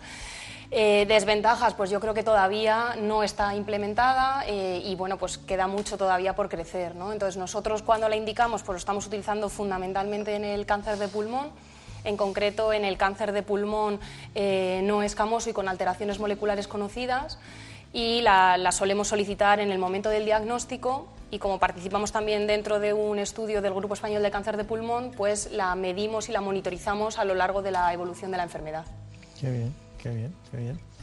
Bueno, eh, les tiene que dar un saludo a la doctora Tucha Romero, ¿no? Porque Lo diré. No, no ha estado aquí, en realidad el, el, trabajo diario de eso, la indicación es suya, sí. pero el trabajo es de, ese, es de ella. Es de ella ¿no? Y el equipo. Bueno, pues que sepa que, le mandamos un saludo muy especial. Parece como si de repente, cuando usted empezó a meterse en el ámbito de la oncología, que aquello era un mundo apasionante, de, era el terror, ¿no?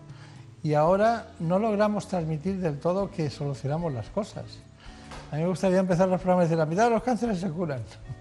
o, por ejemplo, cuando veo un mieloma múltiple ¿no? en alguien, no digo, pues esto realmente es complicado, tiene recidivas, no sabe si se ha curado o no, es muy variopinto, ¿no? ¿Está de Sí, acuerdo es conmigo, no? Es complicado. Es así, es complicado. En cambio veo luego eh, los linfomas que hay algunos que los curan ustedes totalmente, ¿no? ¿Cómo vive ese mundo de la curabilidad en cáncer? Pues es, es ¿Usted ha com- visto la evolución? Sí, es complicado y es verdad que depende mucho del tipo de patología. O sea, siempre hay una cosa que siempre les decimos a los pacientes y es que no todos los tumores son iguales, que cada tumor en cada paciente, en función del estadio, en función de las respuestas o no a los tratamientos, pues las posibilidades o no son completamente distintas.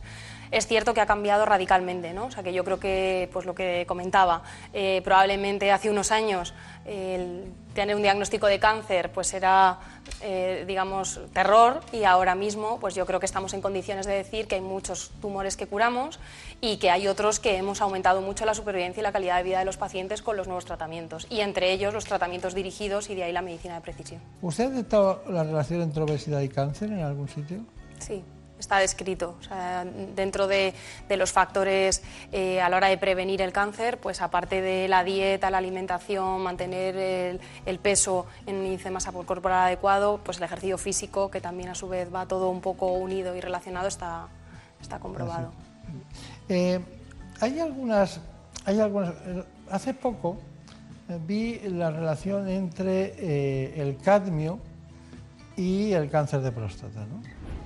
Sobre todo en pacientes asturianos, ¿no? Entonces dices, bueno, cadmio, cáncer de próstata, pero hay algunas relaciones que usted nos pueda decir que son muy directas, en el sentido, por ejemplo, del cáncer de colon o de los cánceres más frecuentes. Usted nos podría decir, bueno, este, este asunto, este factor etiopatogénico, o sea, este factor causal con este cáncer, este otro con este cáncer, sin que se olvide de que el tabaco y el cáncer de pulmón, cuando a veces no se ha fumado nunca y se tiene cáncer de pulmón.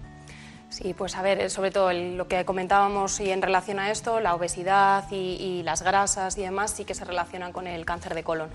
Eh, con el cáncer de pulmón es conocido ¿no? el, factor de riesgo del hábito tabáquico, pero es verdad que dentro del cáncer de pulmón, por ejemplo, un factor que en concreto es el segundo más importante y en no fumadores el primero, que es el radón.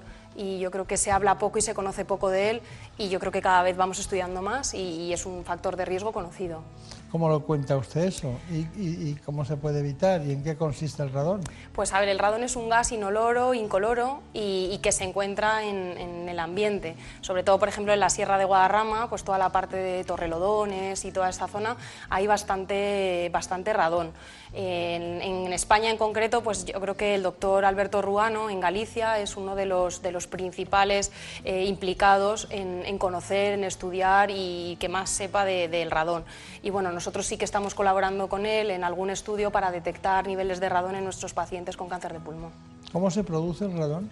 Está en, el, en la naturaleza, es un gas que está en la naturaleza y lo único que hay que conocerlo, medirlo y, si, y saber un poco en qué niveles estamos expuestos para, para tomar medidas. Pero no nos cargamos la Sierra de Guadarrama. No. No, no. No, porque ustedes están en Puerta de Hierro Muy cerca. y, y pueden tener una estadística más alta que cualquier otro hospital, ¿no? Sí. Si estuvieran a lo mejor en, la, en Córdoba, a lo mejor también tendrían esos datos. ¿no? Las zonas de minería eh, y, de, y de, digamos, de sierra son de granito, es donde más, donde más hay.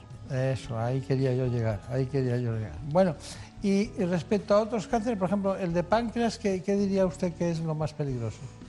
Pues es verdad que en la mayor parte de los, de los cánceres hay, hay pocas causas que conozcamos, ¿no? Hay ciertos factores de riesgo, pero no hay alguno concreto que, podamos, que podamos definir, ¿no? O sea, yo creo que es fundamental pues un poco las recomendaciones que hace la Organización Mundial de la Salud, de los hábitos dietéticos, de, de, pues no abusar de las grasas, el ejercicio físico, pues evitar el tabaco, evitar la contaminación ambiental o minimizarla, pues yo creo que todo eso influye. ¿Y cuál sería el componente genético, por ejemplo, de los linfomas?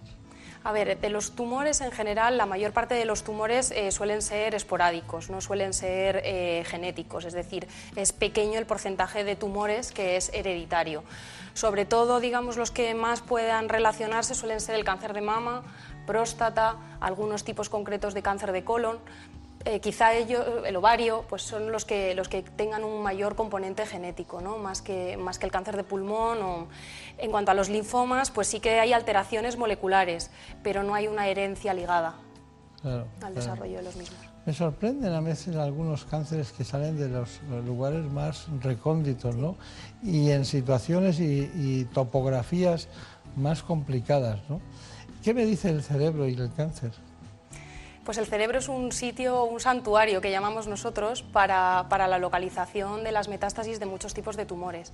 Y eso suele ocurrir sobre todo porque los tratamientos, la gran mayoría de los tratamientos, y hablo sobre todo de quimioterapia que utilizamos, pues es verdad que pasan mal una cosa que se llama la barrera hematoencefálica y entonces no llegan a lo que es el cerebro. Entonces es un sitio que con bastante frecuencia las células del tumor atraviesan la barrera, nosotros no la atravesamos con los tratamientos de quimioterapia y donde puede aparecer la, la, recaída o el tumor. Claro. Es muy interesante que entiendan todos lo que estamos hablando de la barrera. Es una barrera entre el resto del organismo y lo que es el cerebro, ¿no?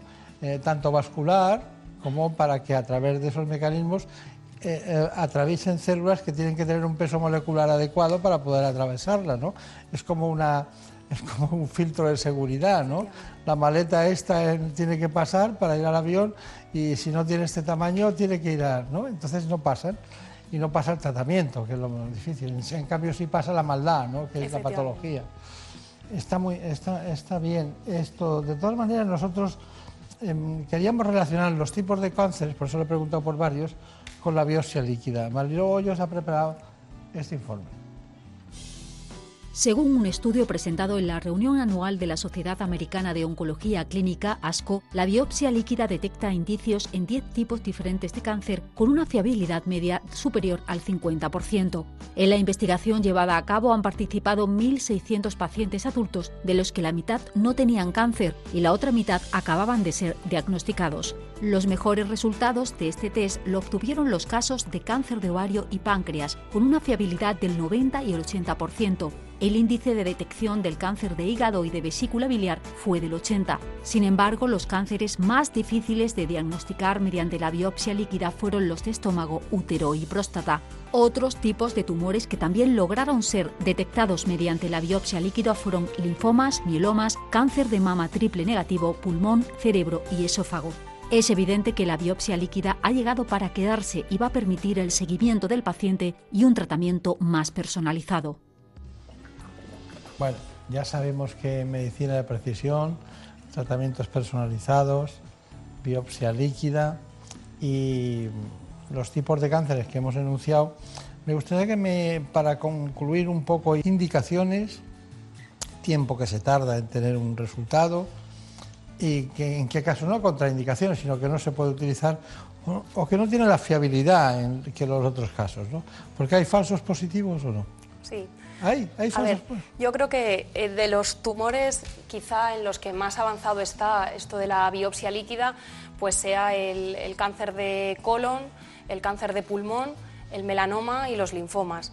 Eh, ya a nivel, a nivel, en el momento del diagnóstico, pues detectamos ciertas alteraciones moleculares de estos tipos de tumores, del colon, RAS, del melanoma, BIRAF, del pulmón, EGFR, y eh, pues eso ya lo tenemos más o menos eh, implementado. ¿no? Yo creo que queda todavía mucho.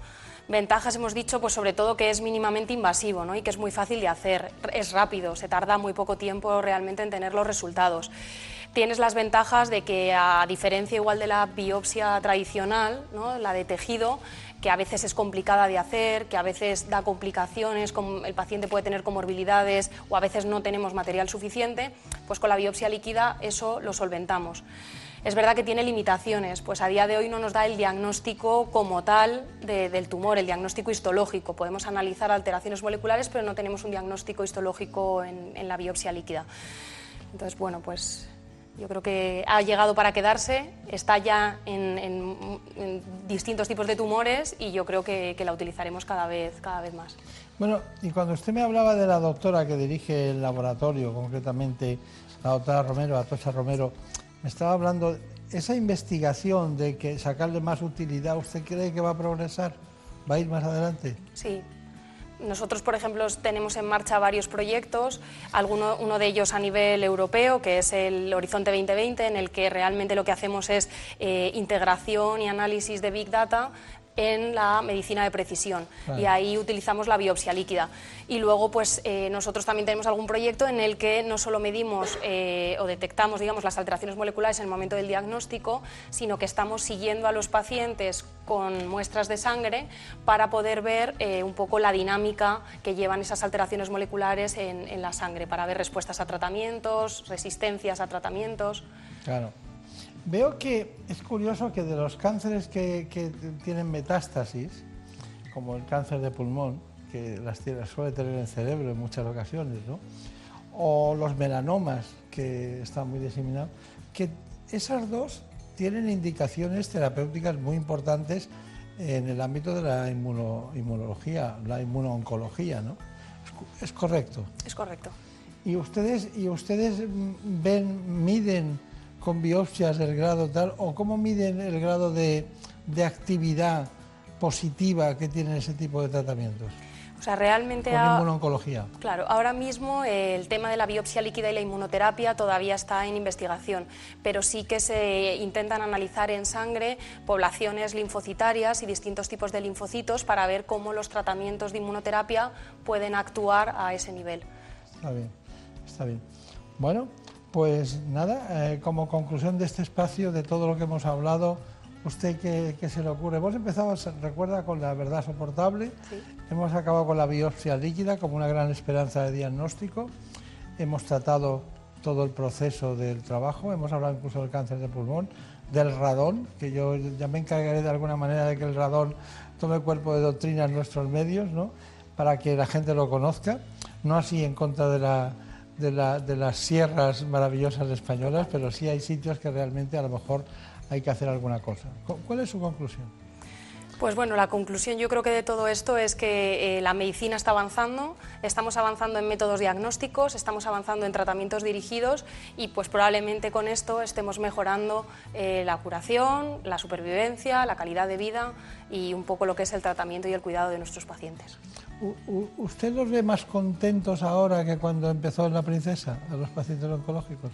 Sí. ¿Los ve más animados? Sí, más esperanzados. Sí, ¿Y, la esperanza está en el tratamiento o está también en el tiempo que les dedican ustedes? Porque he, visto trabajos que he encargado a mi equipo, concretamente Ana Villalta ha estado hace poco con uno, y con un equipo, no sé si eran ustedes o otro, pero sí recuerdo que hablaban que a lo mejor hay gente que está hasta una hora con un paciente, ¿no? Sí, sobre todo en las primeras visitas, ¿no?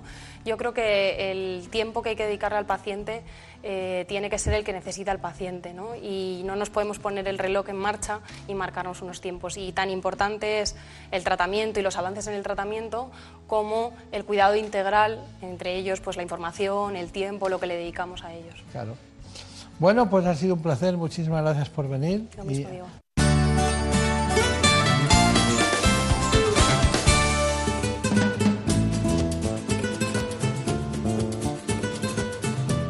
ha llegado el momento de conocer lo que publican nuestros compañeros de La Razón en ese suplemento de A tu Salud. Saludos desde La Razón y feliz año nuevo a todos. Esta semana hablamos de electrosensibilidad, sus síntomas y consecuencias para la salud, ya que por primera vez en nuestro país los tribunales han reconocido esta patología como accidente de trabajo. Además, entrevistamos a Manuel Ruiz Borrego, presidente de la Sociedad Andaluza de Oncología Médica, quien nos avanza que los anticuerpos conjugados son la nueva generación contra el cáncer. Y en nuestra sección de alimentación explicamos la importancia de la dieta inadecuada durante la lactancia materna, ya que abusar de azúcares y grasas incrementa el riesgo de obesidad en la edad adulta del bebé, según un estudio español. Y entrevistamos a la oftalmóloga Carmen Gutiérrez, quien nos asegura que la dieta mediterránea evita la muerte de las células de la retina y logra prevenir la degeneración macular asociada a la edad. Pero estos son solo algunos de los contenidos. Encontrarán más información en las páginas del suplemento a tu salud y durante toda la semana en nuestra web www.larazón.es. Sin más, que pasen una feliz semana. En buenas manos. Las humedades causan graves problemas respiratorios, alergias y dolores musculares. No pongas en riesgo tu salud y acaba con ellas para siempre. Ponte en manos de Murprotec. Pide tu diagnóstico gratuito, personalizado sin compromiso y con una garantía de hasta 30 años. Contacta en el 930 1130 o en murprotec.es. Para tu tranquilidad, Murprotec. Garantía de calidad. Hay una carretera que une Nueva York con Sevilla. 42 kilómetros que te llevarán más lejos que nunca. Porque con New Balance, si corres el Zurich Maratón de Sevilla, puedes cumplir tu sueño como corredor. Participar en el Maratón de la Gran Manzana. Entra en zurichmaratonsevilla.es y entérate de todo.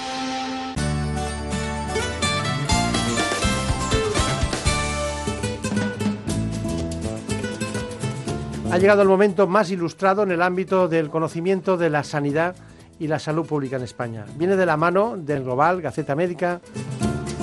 Si quieren ustedes estar bien de salud y además saber lo que pasa en el ámbito sanitario, tiene la palabra, se la damos en este instante, Santiago de Quiroga. Comenzamos con el repaso de la actualidad sanitaria en este 2019 que empieza ya. El Global nos cuenta que la nueva farmacia está pendiente de las cámaras regionales y, por supuesto, de los comicios de 2019. Y se mira especialmente a dos parlamentos autonómicos. Madrid, que será pionera en una ley de farmacia, si el Partido Popular y Ciudadanos se ponen de acuerdo, y Andalucía, que si se forma un nuevo gobierno, como parece, habrá oportunidad de hacer cambios importantes en política farmacéutico, como eliminar las subastas andaluzas de medicamentos genéricos que tantos problemas han causado. Seguimos con la farmacia porque COFARES y el Colegio de Farmacéuticos de Madrid van a aliarse frente a la anorexia y la bulimia. No hay que olvidar que se trata de una enfermedad que afecta a 400.000 personas en España, principalmente adolescentes, mujeres, y cuya edad inicial de aparición se sitúa en los 13 años. Se trata de evitar que patologías como la anorexia o la bulimia, que son de, de las de mayor mortalidad entre las enfermedades mentales, y que la recuperación completa de estos episodios es posible y sea posible, en especial si hay una identificación precoz, donde ahí evidentemente las farmacias tienen mucho que decir. Seguimos con el global, que nos cuenta que el retorno de la inversión en investigación se desploma a alrededor del 2%, concretamente al 1,9%. ¿Esto qué quiere decir? Para que se hagan una idea, en 2010, por cada 100 euros que invertía una compañía en investigación, obtenía 10 euros de retorno. Era un buen rendimiento pero ahora se está situando en el 1,9%. El problema que a pesar del lanzamiento de muchos medicamentos de éxito, los crecientes costes de desarrollo y las restricciones regulatorias hacen más difícil que nunca para las empresas asegurar el retorno de la inversión. Nos vamos a Gaceta Médica, que nos cuenta una buena noticia. Si investigar mejor es el reto, pues investigar mejor en el sector público pasa por el impulso del talento, y en este caso del talento femenino, y es que nace el Observatorio Mujeres, Ciencia e Innovación para la Igualdad de Género. Y el dato es muy sencillo, solo existe un 24% de personal público investigador en España que sean mujeres. Algo está pasando y se está perdiendo talento, sin lugar a dudas, que hay que recuperar. Nos vamos a Madrid, que nos cuenta el consejero de Sanidad que reforzará las plantillas para la gripe. De hecho, ya se ha hecho. Involucrará a 1.250 profesionales y habilitará más de 700 camas. Pero un llamamiento muy importante, si usted tiene síntomas de gripe y no tiene un problema especial de gravedad, acuda al centro de salud y, por supuesto, no vaya a un servicio de urgencias de un hospital. Hay una publicación interesante en relación a lo que mm, puede llamarse la histéresis, que es la explicación de por qué existen movimientos antivacunas. Y la razón es muy sencilla. Pesa más experiencias pasadas de situaciones negativas que han ocurrido con las vacunas que la evidencia científica del hoy. Es como si la ciencia no avanzara porque hay personas que siguen pensando en problemas que se produjeron hace 100 años cuando las primeras vacunas aparecían. En definitiva, que hay que ser altruista y vacunarse. ¿Para qué? Pues para proteger precisamente a los que nos rodean. Y eso ha sido todo. Disfruten del fin de semana y de estos primeros días de 2019. Hasta la semana que viene. En buenas manos. El programa de salud de Onda Cero.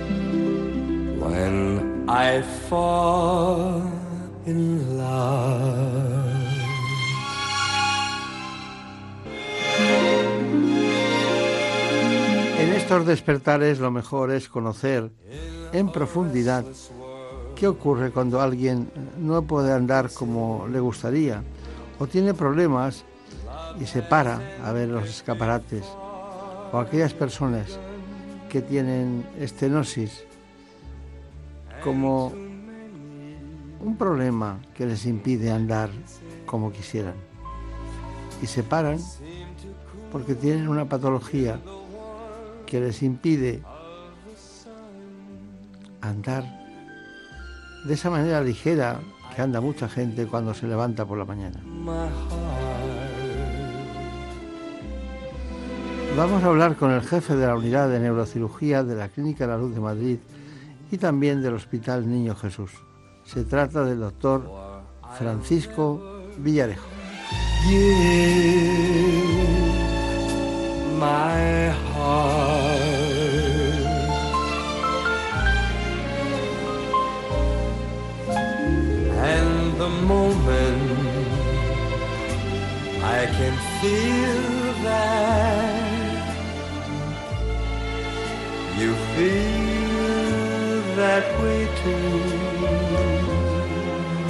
Lo conocemos como estenosis del canal y en muchas ocasiones hay que acudir en este problema a la cirugía. También hay otros problemas como son las hernias discales que cuando ocurren en la misma zona nos generan problemas de compresión a todos los niveles. Por eso ante esa sintomatología conviene acudir al neurocirujano. En buenas manos. El programa de salud de Onda Cero.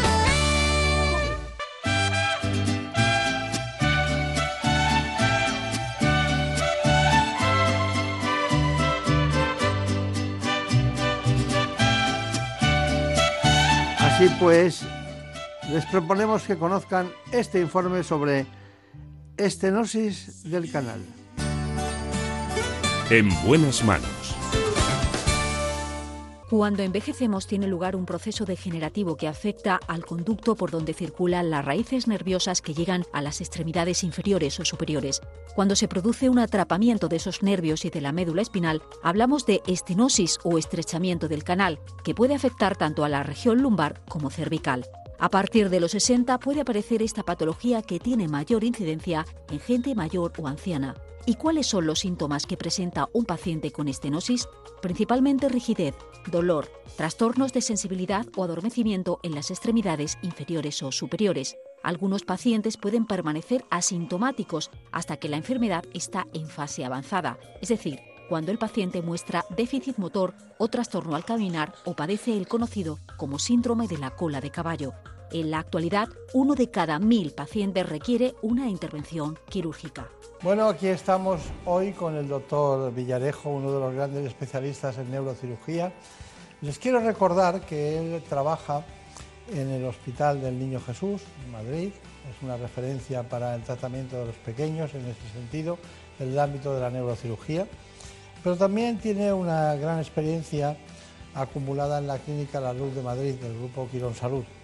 Y también quiero recordar que, bueno, eso siempre llega en algún momento de la biografía de los especialistas, que es profesor honorario de la Cátedra de Pediatría de la Universidad Autónoma de Madrid. Además, acaba de recibir el Premio Nacional de Medicina siglo XXI 2018. Bueno, eh, hay muchas cosas, pero tengo un libro aquí que llegó, ya sabe usted que cuando llega un libro a nosotros nos apasiona y no lo dejamos en la biblioteca, ¿no? sino que es este libro, Estenosis de Canal Lumbar, es eh, un libro que tiene el mismo titular que cuando usted da un diagnóstico, tiene usted una estenosis de canal lumbar.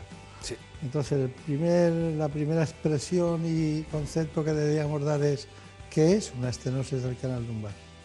Pues una estenosis, como su nombre dice, es eh, algo que está cerrado, o sea, que está estenosado, eh, está cerrado, y en este caso es el, el canal lumbar. El canal lumbar está formado por cinco vértebras lumbares y fundamentalmente donde suele estar este, la estenosis es en la tercera, cuarta, cuarta, quinta, entre la quinta y el sacro. Eh, normalmente, si aquí está la columna lumbar, pues son estos tres niveles donde suele estar cerrado el canal lumbar. Bueno, pero ustedes no, no hablan lo mismo del canal lumbar cuando se refiere a, si es L2, L3, L3, L4 o L4, L5. Digo mal, ¿no? Mm, ¿O digo bien? Me dice bien. Entonces la pregunta es, eh, estenosis del canal lumbar. Unos adoptan una postura, dicen, lenguaje de calle, ¿no? De, calle que entiende, dice, es que a este le gusta mucho poner eh, tecnologías, eh, aparatos, muelles, tal. Dice, este otro especialista lo hace mucho más sencillo y tal. Entonces, como yo pienso, como usted, como siempre hemos pensado, que lo mejor es la solución, ¿Cuándo utilizan una cosa y cuándo utilizan otra? Para que la gente se dé cuenta de que no es un capricho del especialista. Bueno, la tendencia actual es a hacer cirugía mínimamente invasiva, o sea, hacer eh, cosas eh, muy light, que dijéramos, muy, que se toleren muy bien, sobre todo pensando que la mayoría de estos pacientes son personas mayores. Eh, hay una estenosis canal congénita, pero la mayoría es, un proceso degenerativo. Entonces, eh, son personas que tienen la mayoría de problemas eh, cardíacos, vasculares, diabéticos. Entonces, una cirugía mínimamente invasiva que sea rápida y efectiva, pues es lo mejor. Y en el libro y, a los enfermos les digo que lo mejor es empezar por lo, por lo básico, lo mínimo, y cuando fracasa esto, que fracasa muy pocas veces, pues podemos acudir a colocar tornillos, una cirugía más agresiva o eh, otro tipo de cirugía, laminectomías, quitar más hueso. Pero vamos, siempre empezar, eh, mi idea es empezar siempre por lo, por lo menos agresivo. ¿Y cuál es la más frecuente de la estenosis del canal lumbar? ¿En qué zona suele estar? Normalmente la más eh, frecuente es entre la cuarta y la quinta vértebra lumbar. Cuarta y, quinta, vértebra. Bien, bien, bien. Eh, tengo que preguntarle de la relación que hay, pero esto para mí es muy importante, lo haré al final del programa, de la relación que hay entre una hernia discal y la estenosis del canal lumbar y cómo se influye una sobre la otra. ¿Le parece bien ese? Sí, eso es un tema que me gustaría matizar con usted. Pero bueno, eh, hay una cuestión y es que estenosis del canal lumbar. Eh, ¿Hay algún... La epidemiología de este proceso es se mueve por edades o no. Sí, sí, es clarísimo, es un proceso degenerativo. Entonces, eh, yo diría que a partir de los 60 años, el 80% de las personas vamos a tener estenosis de canal. Lo que pasa es que eso eh, lo vamos a tener radiológicamente, pero clínicamente, que es que el paciente no puede caminar bien, eh, sobre todo se llama claudicación neurógena. Hay una claudicación vascular por un problema de, cierre de las arterias que van a las piernas o a los miembros inferiores y hay una claudicación neurógena que es el cierre progresivo del canal neural lo que atrapa los nervios y entonces el enfermo tiene claudicación neurógena. El que describió este síntoma fue Fervis, que era un holandés, un neurocirujano holandés, en el año 54, 1954. Entonces él decía que los enfermos eh, que iban eh, con el carrito de la compra iban mucho mejor o que, eh, que, el enfermo, o iban en bicicleta, que iban mucho mejor que el enfermo que iba caminando. El que iba caminando le dolía, el que iba así no le dolía, ¿por qué? Porque abría los agujeros de conjunción por donde salen los nervios. Los agujeros de conjunción por donde salen los nervios, al doblar de para adelante se abren, al extender la columna se cierran. Eso era el síntoma fundamental que describió este hombre y el primero que operó este tipo de cirugía. Lo que pasa es que al principio era una cirugía agresiva, como dije al principio, hacer laminectomías, quitar mucho hueso. Y ahora se tiende a lo que he comentado, cirugía mínimamente invasiva, rápida y efectiva. Claro. ¿Tiene algo que ver el proceso de la embriología en este sentido? Es decir, la embriología es esa ciencia que es el proceso de que uno va desde que hay el cigoto, ¿no? de la célula madre y aparece ya pues, un niño o una niña, ¿no? Entonces va creciendo, llega, hay, una, hay un proceso embriológico hasta que desarrolla como feto.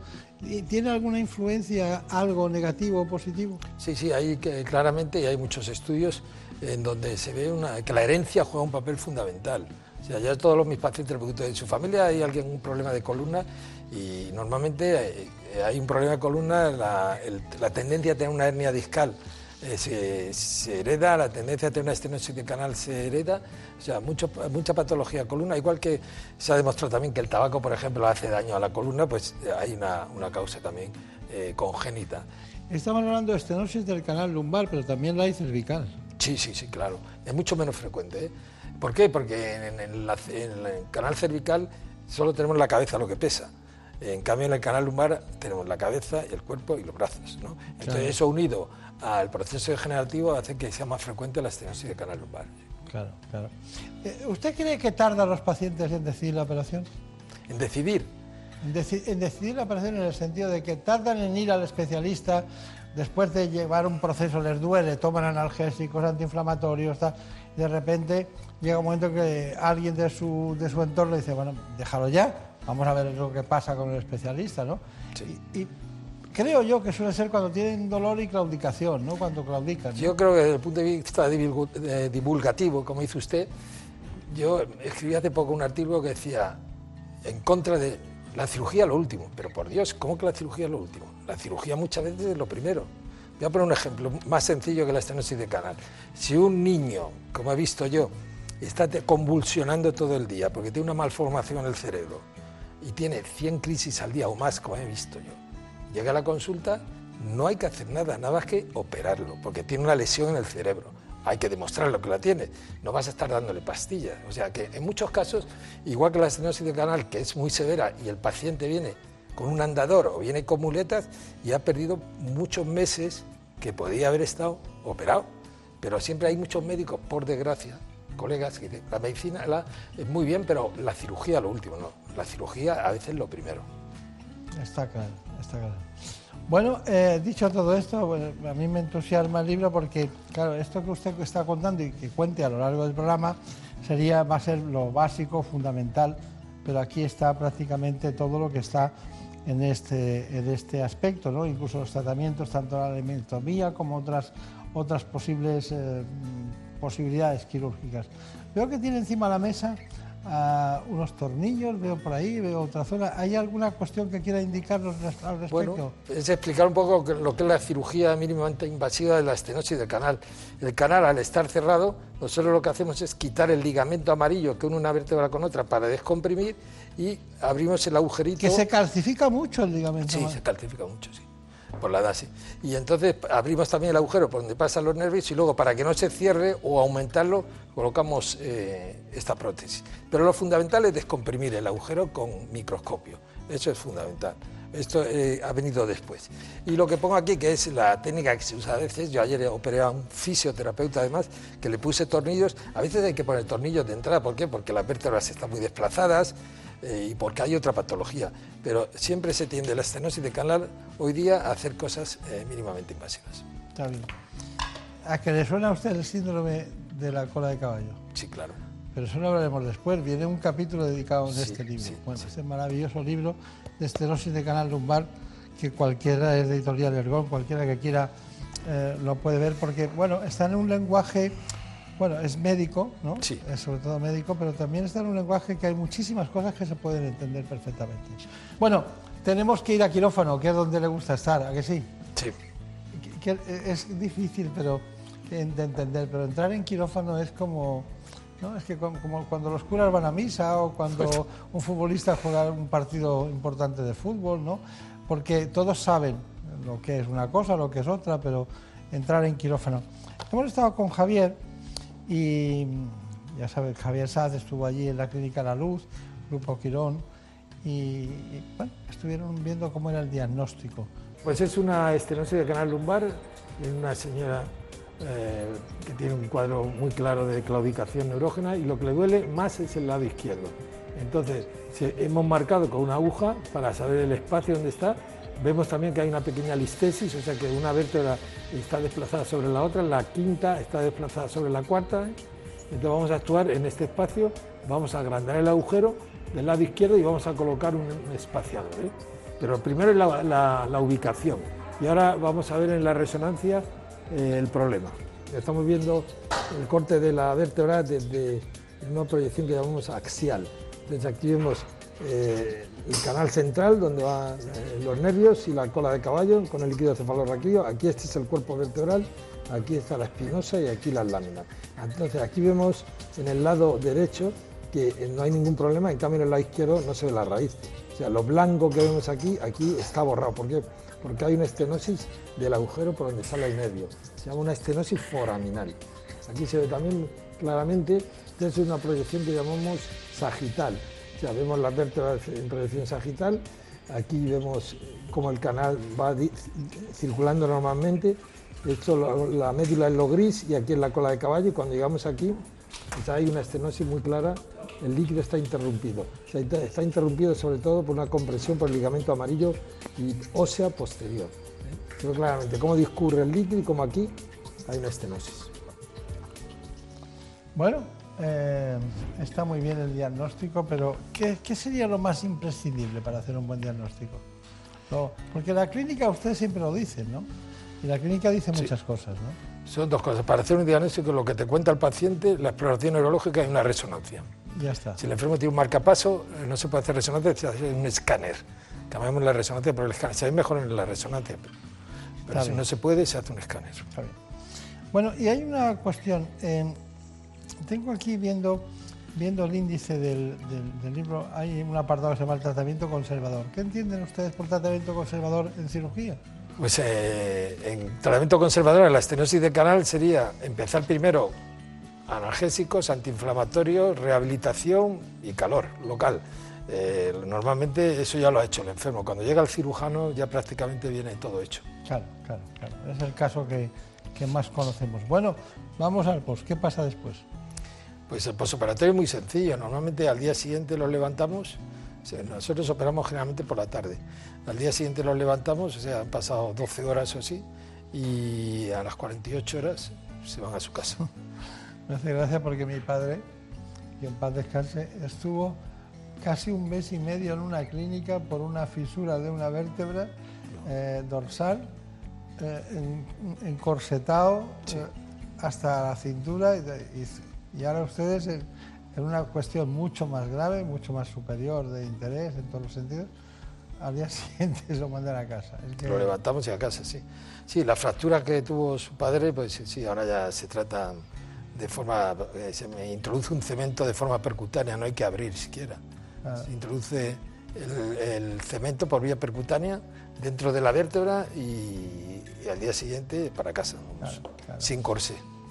Es que no me quiero ir sin saber eh, el síndrome de la cola de caballo. ¿Qué consiste? El síndrome de la cola de caballo puede aparecer en una hernia discal, en una estenosis de canal y en un tumor eh, vertebral o vertebral o dentro de la médula o dentro de la cola de caballo, que son tumores benignos generalmente. Entonces, la cola de caballo son todas las raíces que salen la médula acaba en la segunda lumbar y ahí ya son raíces lo que salen, que van a, los miembros inferiores, o sea, a las piernas y a los esfínteres.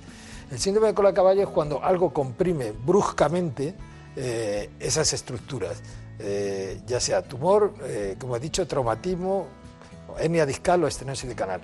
Entonces el enfermo aparece con pérdida de fuerza en las piernas y con trastornos de esfínteres, o sea, no puede orinar o no controla la orina. Entonces hay que actuar rápidamente antes de las 48 horas. Si uno opera al paciente, le quita el tumor, le quita la estenosis o le quita la hernia antes de las 48 horas, normalmente, normalmente eh, se ha resuelto el problema. Si tarda más de 48 horas ya pueden aparecer problemas porque ya el déficit puede ser, eh, por ejemplo, los esfínteres puede ser definitivo. Yo tengo un amigo, no voy a decir el nombre por supuesto, que se operó tarde por, por circunstancias que fueran y hombre, yo le quité el dolor y le recuperé las piernas, pero estuvo ocho meses sondándose, ¿eh? son muchos meses, hasta que, recuperó, hasta que recuperó el esfínter. ¿eh? Pues, es fuerte, es fuerte. Bueno, hay otra cuestión que usted me tiene que contar eh, rápidamente porque quiero ir a Bruselas con usted, que hace poco, ¿cuándo llegó de Bruselas? el domingo llegué. Bueno, entonces, el domingo pasa. Bien, entonces el asunto es el siguiente.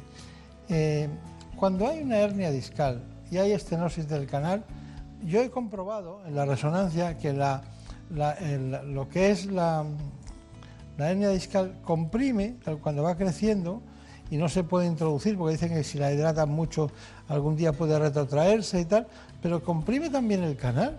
Sí, sí, aquí tenemos un ejemplo claro de una hernia discal que sería lo rojo y, el nervio que es lo amarillo. Entonces, si esta hernia está muy dentro del canal, hay un conflicto continente-contenido. Si el canal es, estrecho y encima hay un disco, pues eh, no caben todos. Entonces, eh, cuando duele muchísimo y es cuando puede aparecer también un síndrome de cola de caballo si no se actúa rápidamente. O sea, es un problema, conflicto continente-contenido. No caben los nervios, no cabe la hernia y el canal muy estrecho. Y el canal muy estrecho. También intervención y solución. Sí, sí, sí. Y lo primero, la hernia. Primero la hernia y luego la estenosis. Muy bien, muy bien. Bueno, finalmente, Bruselas, ¿qué les costó usted, eh, cómo se llamaba el Congreso? pues es eh, una reunión que hacen anual, como la que yo hago en el, Hospital de la Luz. Es una reunión que llaman eh, Simposio Internacional de Columna Vertebral y que solemos asistir unas 500 personas, son de la faculty, como llaman los que pues damos conferencias, somos unos 20 o así, y eh, hay cosas nuevas siempre. Por ejemplo, yo en este caso estuve hablando de las etnias de los niños, que tenemos una estadística ya alta, casi 70, 70 pacientes tenemos niños operados. ¿En el Hospital Niño Jesús? Sí, y en, la luz hemos operado. ¿Y cuál ha dicho el concepto? ¿Cuál ha sido? lo nuevo que he visto yo, sobre todo, es que las, eh, eh, la hernia de disco antes no sabíamos a veces cómo podíamos cerrar el agujero por donde salía la hernia, porque claro, si tú quitas todo el disco, en una hernia de disco, si tú quitas todo el disco, se va a cerrar, se va a colapsar el espacio. Entonces muchas veces la gente, yo no intentaba, ¿no? Ponía tornillos. Pero lo que hay que hacer es quitar solamente la hernia. Lo que yo he aprendido y hemos visto es una cosa que se llama barricade. Barricade es un... Estados Unidos han conseguido pues, bajarle de el número de recidivas de un 14-15% a un 1%. No se preocupe que será barato. Al final será Al barato. final es barato, Ahora sí, pero... tenemos que pagar la innovación. Pasa con los coches eléctricos. Luego valdrán como cualquier otro coche, pero al principio siempre son caros. Lo que es difícil es adquirir el conocimiento a base de trabajar cada día y que a mí una cosa que me sorprende mucho de la medicina y de los, y de los médicos como usted que se dedican a algo es que van acumulando, acumulando, acumulando y siempre cuando, cuando dejan de trabajar un día, cuanto más tiempo pase, eso desaparece, ¿no? En cambio, en las tecnologías, en las decir, mm, las cosas permanecen, ¿no? Eh, es muy curioso eso, ¿no? Eh, eh, bueno, ¿cómo encuentras, cómo, se forma un doctor Villarejo? Dice, por ejemplo, porque está usted aquí, si fuera otro, otro. ¿Cuánto tiempo se tarda en montar un especialista como usted? Es terrible eso, no se puede diseñar. Hombre, hay que tener mucho cariño a lo que uno hace. Yo me acuerdo que cuando eh, estaba en La Paz, que hice yo mi residencia, pues yo aprovechaba mis meses de verano para irme a Estados Unidos. O sea, en vez de irme de vacaciones me iba a Estados Unidos. Entonces, aprovechar los, los, tiempos que tienes para aprender en sitios donde eh, la medicina siempre ha sido puntera. Claro. Bueno, hay muchos y buenos neurocirujanos en España. ¿eh? Hay muchos, Muchos. y buenos. Pero ¿son suficientes? Creo que sí, según la Sociedad Española de Neurocirugía, eh, que creo que este año me van a dar la medalla de honor, estoy muy contento por eso, esto me comunicó el secretario el otro día, eh, seremos alrededor de 400. 400. Muy bien, pues ha sido un placer. Recuerdos a la familia, que a los compañeros, que le vaya muy bien. Mucha suerte. Gracias. En buenas manos. El programa de salud de Onda Cero. Dirige y presenta el doctor Bartolomé Beltrán. Por un beso tuyo, contigo me voy. No me lo pregunto, contigo me voy. Que se me fue del alma, contigo me voy. Yo me voy, yo me voy, yo me voy, yo me voy.